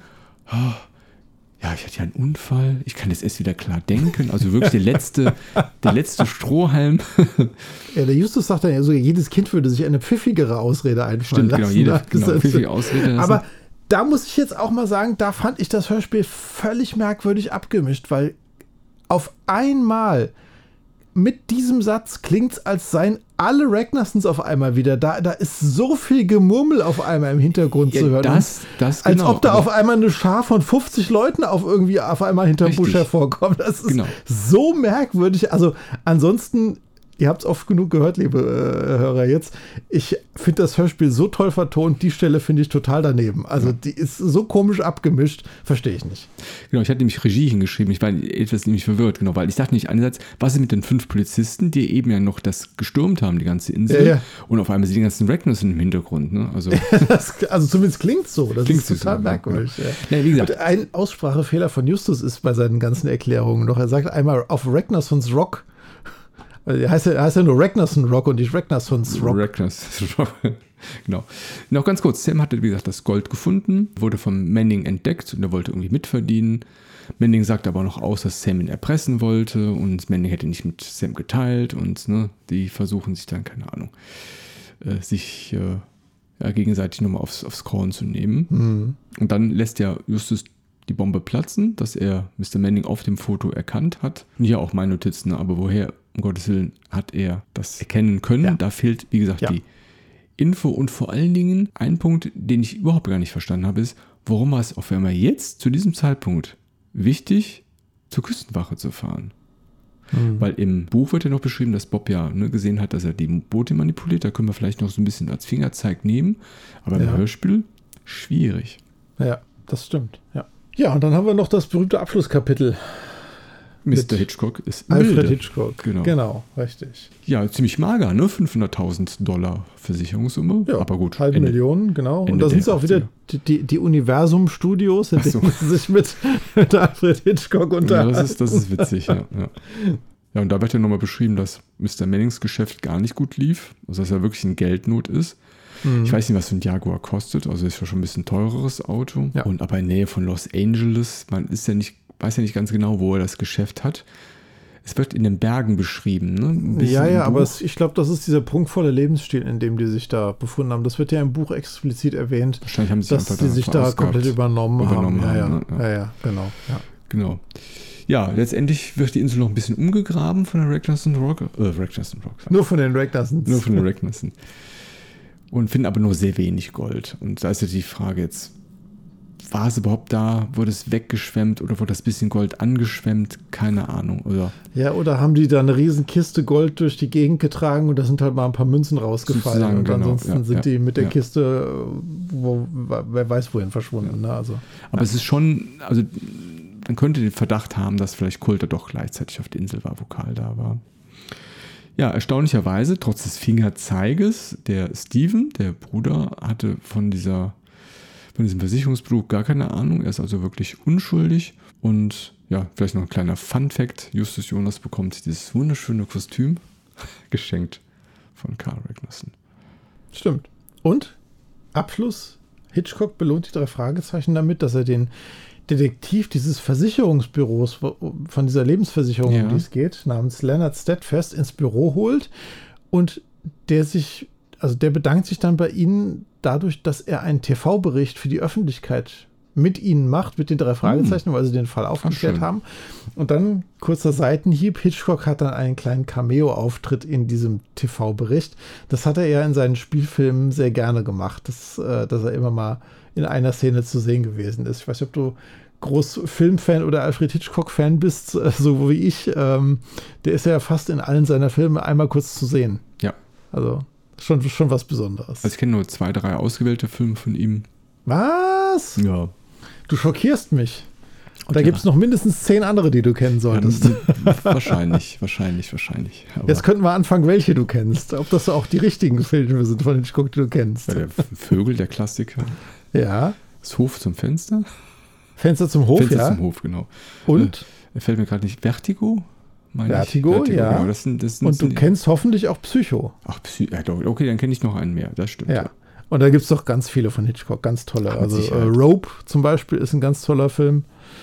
Nee, das Ähm, nichts, ne? Ähm, wie heißt der denn auf Deutsch? Fällt mir jetzt gerade nicht ein. Schneiden wir auch nicht raus, das bleibt jetzt so peinlich Gut, okay. drin, wie es ist. Wir vielleicht mal eine andere Sonderfolge drüber über die Hitchcock-Filme. So, wie gefällt dir denn jetzt der Fall, das Gold der Wikinger? Durchmischt. Okay. Erklär. Nein. Also, es ist ein insgesamt spannender Fall. Das Hörspiel ist sehr gut umgesetzt. Ich finde noch so ein paar Aspekte, die kommen mir ein bisschen zu kurz. Also diese Ermittlungsarbeit, die ich eben meinte, es fällt so ein bisschen was vom Himmel. Es ist aber ein schön durchdachter Versicherungsprodukt. Also haben wir alles gedacht, ne? mit, dem, mit dem Schiff. Dann ist die Frau so traurig und ja, aber es ist auch, wie gesagt, wie es im Leben so ist. Karma, ne? dann ist gerade auch die Feier da. Also das finde ich auch noch schön umgesetzt. Also insgesamt gefällt mir die Folge gut. Ich finde, die haben die richtigen Stellen rausgekürzt. Die haben Ja. sehr schön die Finger, also nicht die Fingerzeige, die immer voll ist, aber so Fingerzeige eingebaut, dass man halt bei dem, ja, bei der Abnahme der Negative dann, dann auch diese Tätowierung sieht, dass auch Sam die nicht hat, als sie ihn besuchen. Das ist wirklich sehr schön umgesetzt und ja, wie gesagt, mir fehlt so ein bisschen der, der, der Spuk. So diesen, der Kapitän Kulte, der hätte vielleicht ein paar Mal auftauchen Ja. können. Ich meine, der, beim Tanzenden Teufel ist es ja auch so, ne? Den, die treffen den ja auch ein paar Mal. Und das unterstützt ja nochmal dieses Unheimliche. Und das, das finde ich halt ein bisschen zu schade und das auch die Ermittlung Ja. ein bisschen zu kurz. Aber wenn man davon hinweg sieht, ist es ein wirklich ein sehr guter Fall, ja. Ja. Also mir gefällt er, wie gesagt, auch extrem gut, sonst hätte ich ihn ja auch nicht ausgesucht, logischerweise. Ich finde besonders die ganze Atmosphäre, die durch die Geräusche geschaffen wird, durchgängig, eine qualitativ sehr hochwertige Folge. Und die Musik finde ich fantastisch, weil es gibt ja auch einige Musikstücke, die wirklich ausschließlich in diesem Hörspiel vorkommen. Gerade dieser Musikübergang, es greift jetzt schon ein bisschen den Punkt weg, wenn wir über die Tonqualität, Effekte und Musik und sowas sprechen. Diese Musik im Übergang von der Seite A auf die Seite B von der Kassette, ähm, wo sie auf die Insel fahren. Eine super gute Musik, finde ich. Eine richtig, richtig gute Musik, wo der Karl Ragnarsson da anfängt zu erzählen, dass er die Kostüme beschafft und sowas. Ach so, Also, hm. insgesamt eine ganz tolle Geschichte. Ich finde, es ist mal was anderes. Ähm, und das, ich schätze das an diesen alten Folgen eigentlich wirklich sehr. Und das hat mich jetzt hier auch bei dem Durcharbeiten dieser Folge auch nochmal bestätigt. Jede Folge ist vom Setting her irgendwie was Besonderes gewesen damals. Mhm. Ich finde, heutige Folgen sind irgendwie völlig austauschbar, inhaltlich. Du Ja. hast damals dieses, dieses ganze Setting. Es geht mal um Comics, es geht mal um Musik, es geht mal um Autos, es geht jetzt mal hier um so eine alte ähm, schiffsbrüchigen Geschichte. Es geht um, äh, weiß ich nicht was alles, ein Gespensterschloss. Es geht um Wecker. Es geht, das ist so monothematisch, aber trotzdem irgendwie was, was Besonderes. Weißt du, was ich meine? Mhm. Nee, das, das ist richtig. Die, die neueren Folgen, Folgen, die sind, wie du schon sagtest, sehr oft austauschbar. Sie haben ähnliche Geschichten. Es liegt natürlich dabei, wir haben ja schon sehr, sehr viele Folgen. Irgendwann gehen einem natürlich auch die Ideen aus. Logisch, völlig, völlig logisch. Aber, aber so, so diese Besonderheit, ne, auch, das Bergmonster, was wir schon besprochen haben, mit dem Ja. Phantomsee, das haben wir natürlich jetzt auch, sag ich mal, in den neueren Folgen irgendwie schon manchmal auch. Wenn wir zum Beispiel hier über das versunkene Dorf sprechen, über Nacht in Angst, dann hat er schon ein paar Versuche, aber es gibt schon immer Ähnlichkeiten und vielleicht ist wirklich, so sag ich mal, dass, dass das Grobe weg erzählt. Aber andererseits, ich meine, Autoren sind immer Ja. erfinderisch. Ja, natürlich, ja, aber ich bin da völlig bei dir. Also ich meine, ähm, wenn man jetzt mal guckt, was die Autoren der Klassiker, die haben, ich sage jetzt mal, wie gesagt, ich glaube, das Höchste sind ja irgendwie so vielleicht 15 bis 18 Folgen mal geschrieben. Mhm. Bei heutigen Autoren, die sind ja schon teilweise bei deutlich mehr Büchern, Ja. die sie sich dann überlegen müssen. Ja, und dann hast du natürlich immer, je höher du kommst, desto mehr wird ja thematisch schon abgearbeitet. Ja, das heißt, es ist natürlich schwieriger, sich heute was auszudenken. Und dazu kommt, glaube ich, dieser Spagat, den die Autoren heute auch machen müssen, die Fanbase zu bedienen, die seit Folge 1 dabei ist und für die was Anständiges zu machen, aber auch junge Leser, die jetzt nicht in den 40ern sind wie wir, sondern die vielleicht erst, keine Ahnung, 15 sind oder Mhm. 18 oder was weiß ich wie alt, die auch noch abzuholen und da was Zeitgenössisches draus zu machen. Ja, Und ich meine, ein Autor hat ja einen gewissen Schreibstil und eine gewisse Vorstellungskraft und dann ist einfach auch vielleicht irgendwann mal tatsächlich mal ein Ende. Ich meine, der Ja, Ju- Jubiläumsfall nochmal mit dem Fluch des Rubins aufzugreifen, mögen einige feiern, andere nicht. das stimmt. Ja, Aber ist die Geschichte, ist das denn, können wir das heute auch noch machen? ja So ich finde, das ist so, so, so ein klassischer Versicherungsbetrug äh, gepaart mit so einem Goldfund eines, ich sag's das Wort immer wieder gerne, eines Taugenichts. Ich finde das Mhm. Wort irgendwie super, der einfach eine Chance wird, an viel Geld zu kommen. Also das ist ähm, richtig schön. Ja. Also mir gefällt das. Wie gesagt, mein einziger ganz großer Kritikpunkt ist halt, dass nie wirklich explizit erwähnt wird und tatsächlich auch im Buch nicht, dass die Jungen halt irgendwo ein Bild von Mr. Manning Mhm. irgendwo mal sehen und ähm, dass die auf einmal genau wissen, wie der aussieht und dass der Justus ihn dann auf den Fotos erkennt. Oder ich habe es im Buch überlesen, dass er da bei der Mrs. Manning so ein Foto gesehen hat. Also ich meine Weiß ich tatsächlich, er hätte das ein Foto Ja. gesehen, aber vielleicht ist es auch ein Regiefehler, vielleicht steht es irgendwo im Skript drin. Ja. Werden wir vielleicht irgendwann mal erfahren, wenn der Bobcast vielleicht hier hinkommt. Die haben ja manchmal irgendwelche Skripte. Mhm. Mhm. Aber insgesamt, ich finde, es ist alles im Einklang. Also Ja. das Verbrechen, wie gesagt, Karma, ne, Gratifier, verdammt, ist halt leider so. Und dann versucht man die noch wegzutreiben. Also, ja, ist sehr, sehr schön. Wobei natürlich das Motiv fragwürdig ist, man hätte auch die Woche warten können. Klar, ist Richtig. natürlich, es wird ja. Ja. im Hörspiel auch ein bisschen erwähnt. Die Gefahr wächst natürlich mit jedem Tag, dass Mr. Manning entdeckt wird, wenn die da weiter feiern. Aber gut, ich meine, naja. Ja, wie gesagt, von den Effekten, Musik, Tonqualität habe ich ja schon, ich glaube, mehr als äh, fünfmal erzählt, dass ich total begeistert bin von der Folge. Finde ich auch, finde ich auch. Ganz interessant ist, dass die Neuabmischung fast eins zu eins gleich ist. Da ist ein Musiktitel nur ausgetauscht worden. Also wenn man die Folge jetzt heute auf Streaming-Plattformen hört oder sich die äh, CD kauft der Neuabmischung, äh, hat man fast das Original von damals noch. Also die Titelmusik ist dann, äh, ich weiß gar nicht, oder? War die Titelmusik anders? Nee, das war die drei Fragezeichen-Musik, glaube Also, ich, mit dem Singsang. Ich gehe mal, ich geh mal davon aus, dass die Neuabmischung tatsächlich mit dem Singsang ist, mit diesem Ja. Vocoder, wie man es so Genau. schön sagt. Ja, ja, genau. Aber die Originalabmischung ist tatsächlich eine Übergangsmusik. Genau. die ist super. Die, ja, ja, die, die äh, Titelmusik von der Originalmischung finde ich super. Die wird ja für ein paar Folgen in der Ära benutzt und die Ja, ja. ist total tauglich, finde ich, ja. Und wie gesagt, in der Neuabmischung ist die Tante Mathilda dann tatsächlich von der Karin Lieneweg auch gesprochen und nicht mehr von der ich habe es leider nicht gehört, aber das, da will ich mal reinhören. Ja, ja. Aber ich finde, man hört Sie hat das ja bei vielen Folgen gemacht. Also, was heißt vielen? Es gibt ja nicht so viele, wo sie damals nicht gesprochen hat. Die wurden für die neue Abmischung ja komplett Ja, von okay. ihr dann übernommen. Ich finde aber tatsächlich, man hört es, dass das im Nachhinein reingekommen ist. Ja, das glaube ich auch. Also komplett wegmachen. Ich mag die super gerne als Sprecherin, aber ich finde es nicht gut gemacht an der Stelle. Man merkt, dass das so viele Jahre später aufgenommen wurde und reingeschnitten wurde irgendwie. Gut, ich meine natürlich auch vom Alter her. Das ist, wenn, wenn man die so durchhört, Ja. von 1 bis, Ja. dann, dann, das merkt man natürlich schon. Ja. Aber die haben ja so ein paar, paar Klopser gebracht. ne? Es gibt auch eine Folge, die wir auch bald besprechen werden, da wird auch eine Person komplett ausgetauscht. Ja. Ja, wer ist denn der Person der Folge bei dir? Für mich ist das tatsächlich der William Manning. Ich finde, das ist ein richtig gut durchdachter Plan, so seine Versicherungssumme abzukassieren. Und die, die Frau ist eine richtig gute Schauspielerin bei der Polizei, wie sie das gemacht hat. Da Ja, wirklich die, die, die trauernde Witwe zu Ja. spielen und zwar wirklich auch im Hörspiel, finde ich, toll gesprochen von der Sprecherin. Richtig überzeugend. Und sein Tod da bei einem Bootsunglück irgendwie vorzutäuschen, das ist jetzt nicht so abwegig, dass das so einer tatsächlich machen kann, der so ein bisschen kriminelles Potenzial hat irgendwie und sich dann auf einer einsamen Insel zu verstecken und irgendwann in Mexiko mit der Frau wieder zu treffen, nach ein paar Jahren vielleicht, das ist schon Respekt. Gut mit, ausgedacht. Mit 500.000 kann man wahrscheinlich auch in Mexiko erstmal eine Zeit lang leben. Bestimmt, ja. Zwar nicht in dem Lebensstil, in dem sie vorher gelebt haben, als sie noch teure Jaguars verkauft haben, aber naja. Wer ist es denn bei dir? Der Sam. Ach ja, Ja, es ist ein richtiger, durchdringlicher, fieser Möb.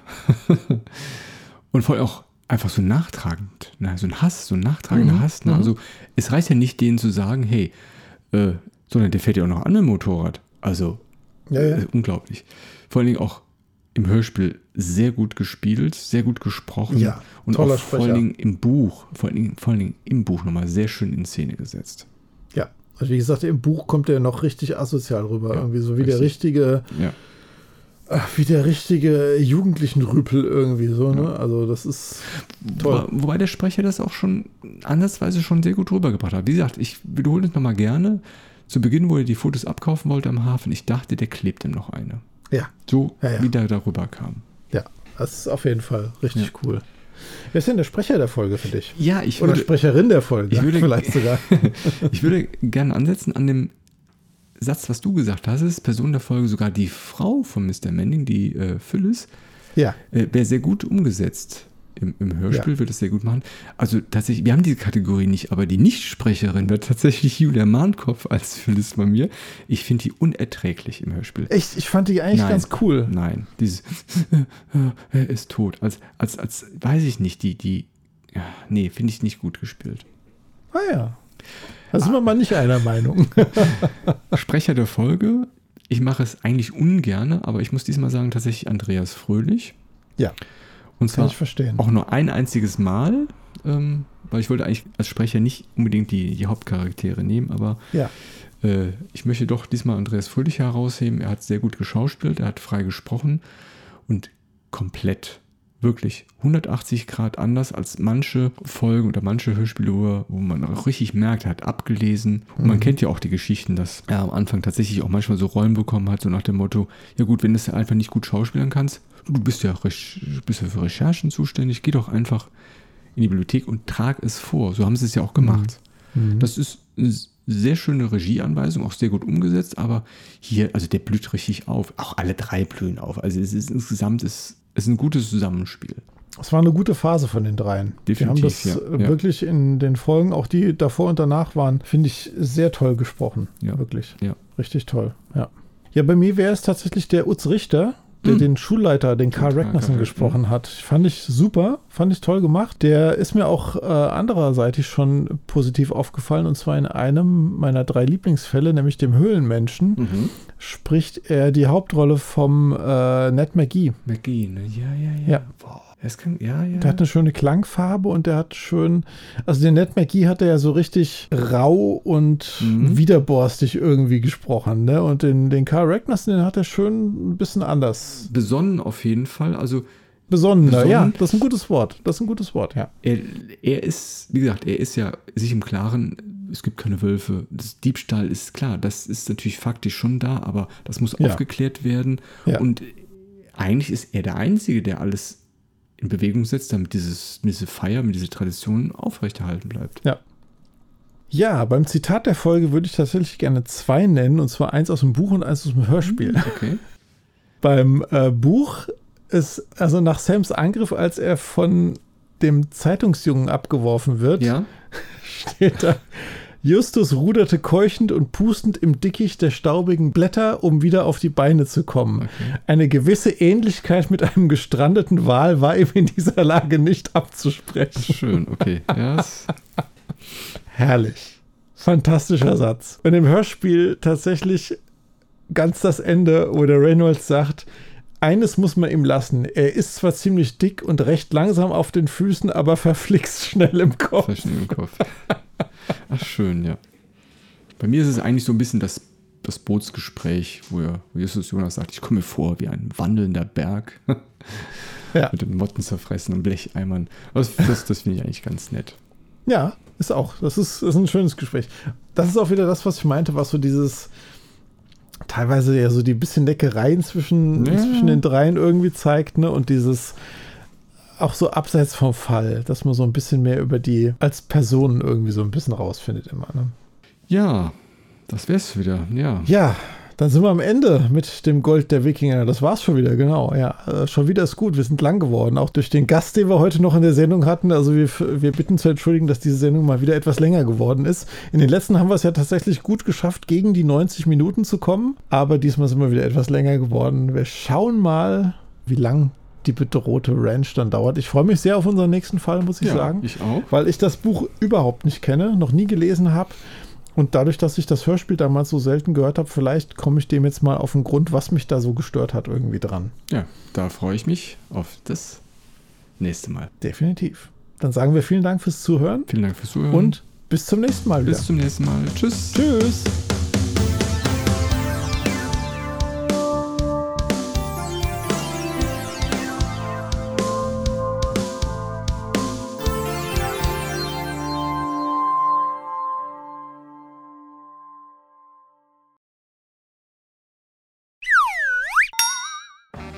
Was ich. Das war ja auch Ja. noch, ja? aber, aber. Das war ja noch in Zeit. das war. ich fange mal Ja, fangen an. Warte mal. Tja, du fängst an. Achso, ich dachte, du leitest jetzt schon Achso, ich soll überleiten. Okay, mal Entschuldigung. Nee, nee, nee, mach, machen wir auch. Okay. Genau, Bob am nächsten Morgen äh, hört. Nee. das, das war kein Satz, Moment.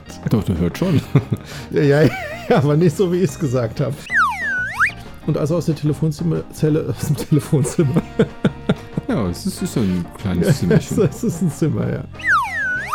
Dieser weiße Pickup, den du eben angesprochen hast, der wird. Nee, nicht verfolgt. Der wird nicht verfolgt. Der Bob- wird nicht verfolgt. verfolgt. Ich krieg euch mit meinem Rad. Ja, auf jeden Fall. Ja, wobei bei. Hier einfach vor unserem Haus parken. Ich glaube, es geht los. Wollte auch gerade sagen, ne? Direkt eine Scheibe einschlagen. Ich rufe den Automater an, dass er euch die Scheibe einschießt. Genau, nee, dann noch mal. Ich fange noch mit dem Flitzen an. Das ist. Nee, das ist ja mit dem Verhalten haben wir schon. Nee, ich fange nochmal mit dem. Ja, was denn jetzt? Ich fange nochmal mit dem Flitzt an. Bob flitzt. Ja, und jetzt machen die drei Detektive das, was wir eben besprochen haben. Jetzt fahren sie nämlich all gemeinsam Genau. zum Haus der Andrews und übergeben Bob. Nee, Die geben dem Bob, dem Bob dann Güte, endlich mal die Mensch, Negative, wenn Bob sie da sind. die Negative. Ne? Die drei Fragezeichen können da nichts ausrichten und gehen wieder zurück in die Zentrale. Bob stellte dann, oder stellt danach vor, nee, das ist, Bob stellte an, Stellte das ist an. auch kein Deutsch.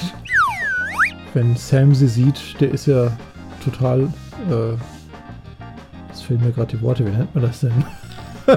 Dass der irgendwie auf die geimpft ist, äh, wie nennt man das denn? Da gibt es doch irgendeinen Ausdruck für. Der hat die auf dem Kicker. Auf dem Kicker, ach so. Ja, ja, okay, ich fange nochmal an. Geimpft. Äh, wir lernen noch, dass Mrs. Äh, Mrs. Mannings Frau heißt Phyllis. Mrs. Mannings? Ja, Mrs. Mannings. Die Physalis. Die Physalis. genau. Mm, lecker. Mm. Was habe ich? Steven lässt fallen, da es durch den Fund der Jacke wohl offensichtlich ist, dass der Bruder tot ist. Okay. Was lässt er denn fallen? Die Tasse Kaffee vielleicht. Ja, ach, was habe ich denn da wieder für eine Grütze zusammengeschrieben? Also es ist, ich finde, was steht? Spul kommt etwas zu kurz. Was? Spul? Spiel? Scheibenkleister. Meine Gott, diese blöde Kack-Autokorrektur, ey. Ich sag nur Ernie und Bert, ne? Ich habe auch eben hier auf die Zähne So was beißen. kannst du doch nicht bringen, wenn ich gerade was zu trinken Also das habe ich nicht gesehen. Ich habe das versucht abzulesen. Ich hatte, ich, hatte, ich hatte eben auch stehen Bonbon statt Bob. Ich weiß nicht, was da. Äh, verdammt, was in Spul kommt etwas zu kurz. Nee. Spuk.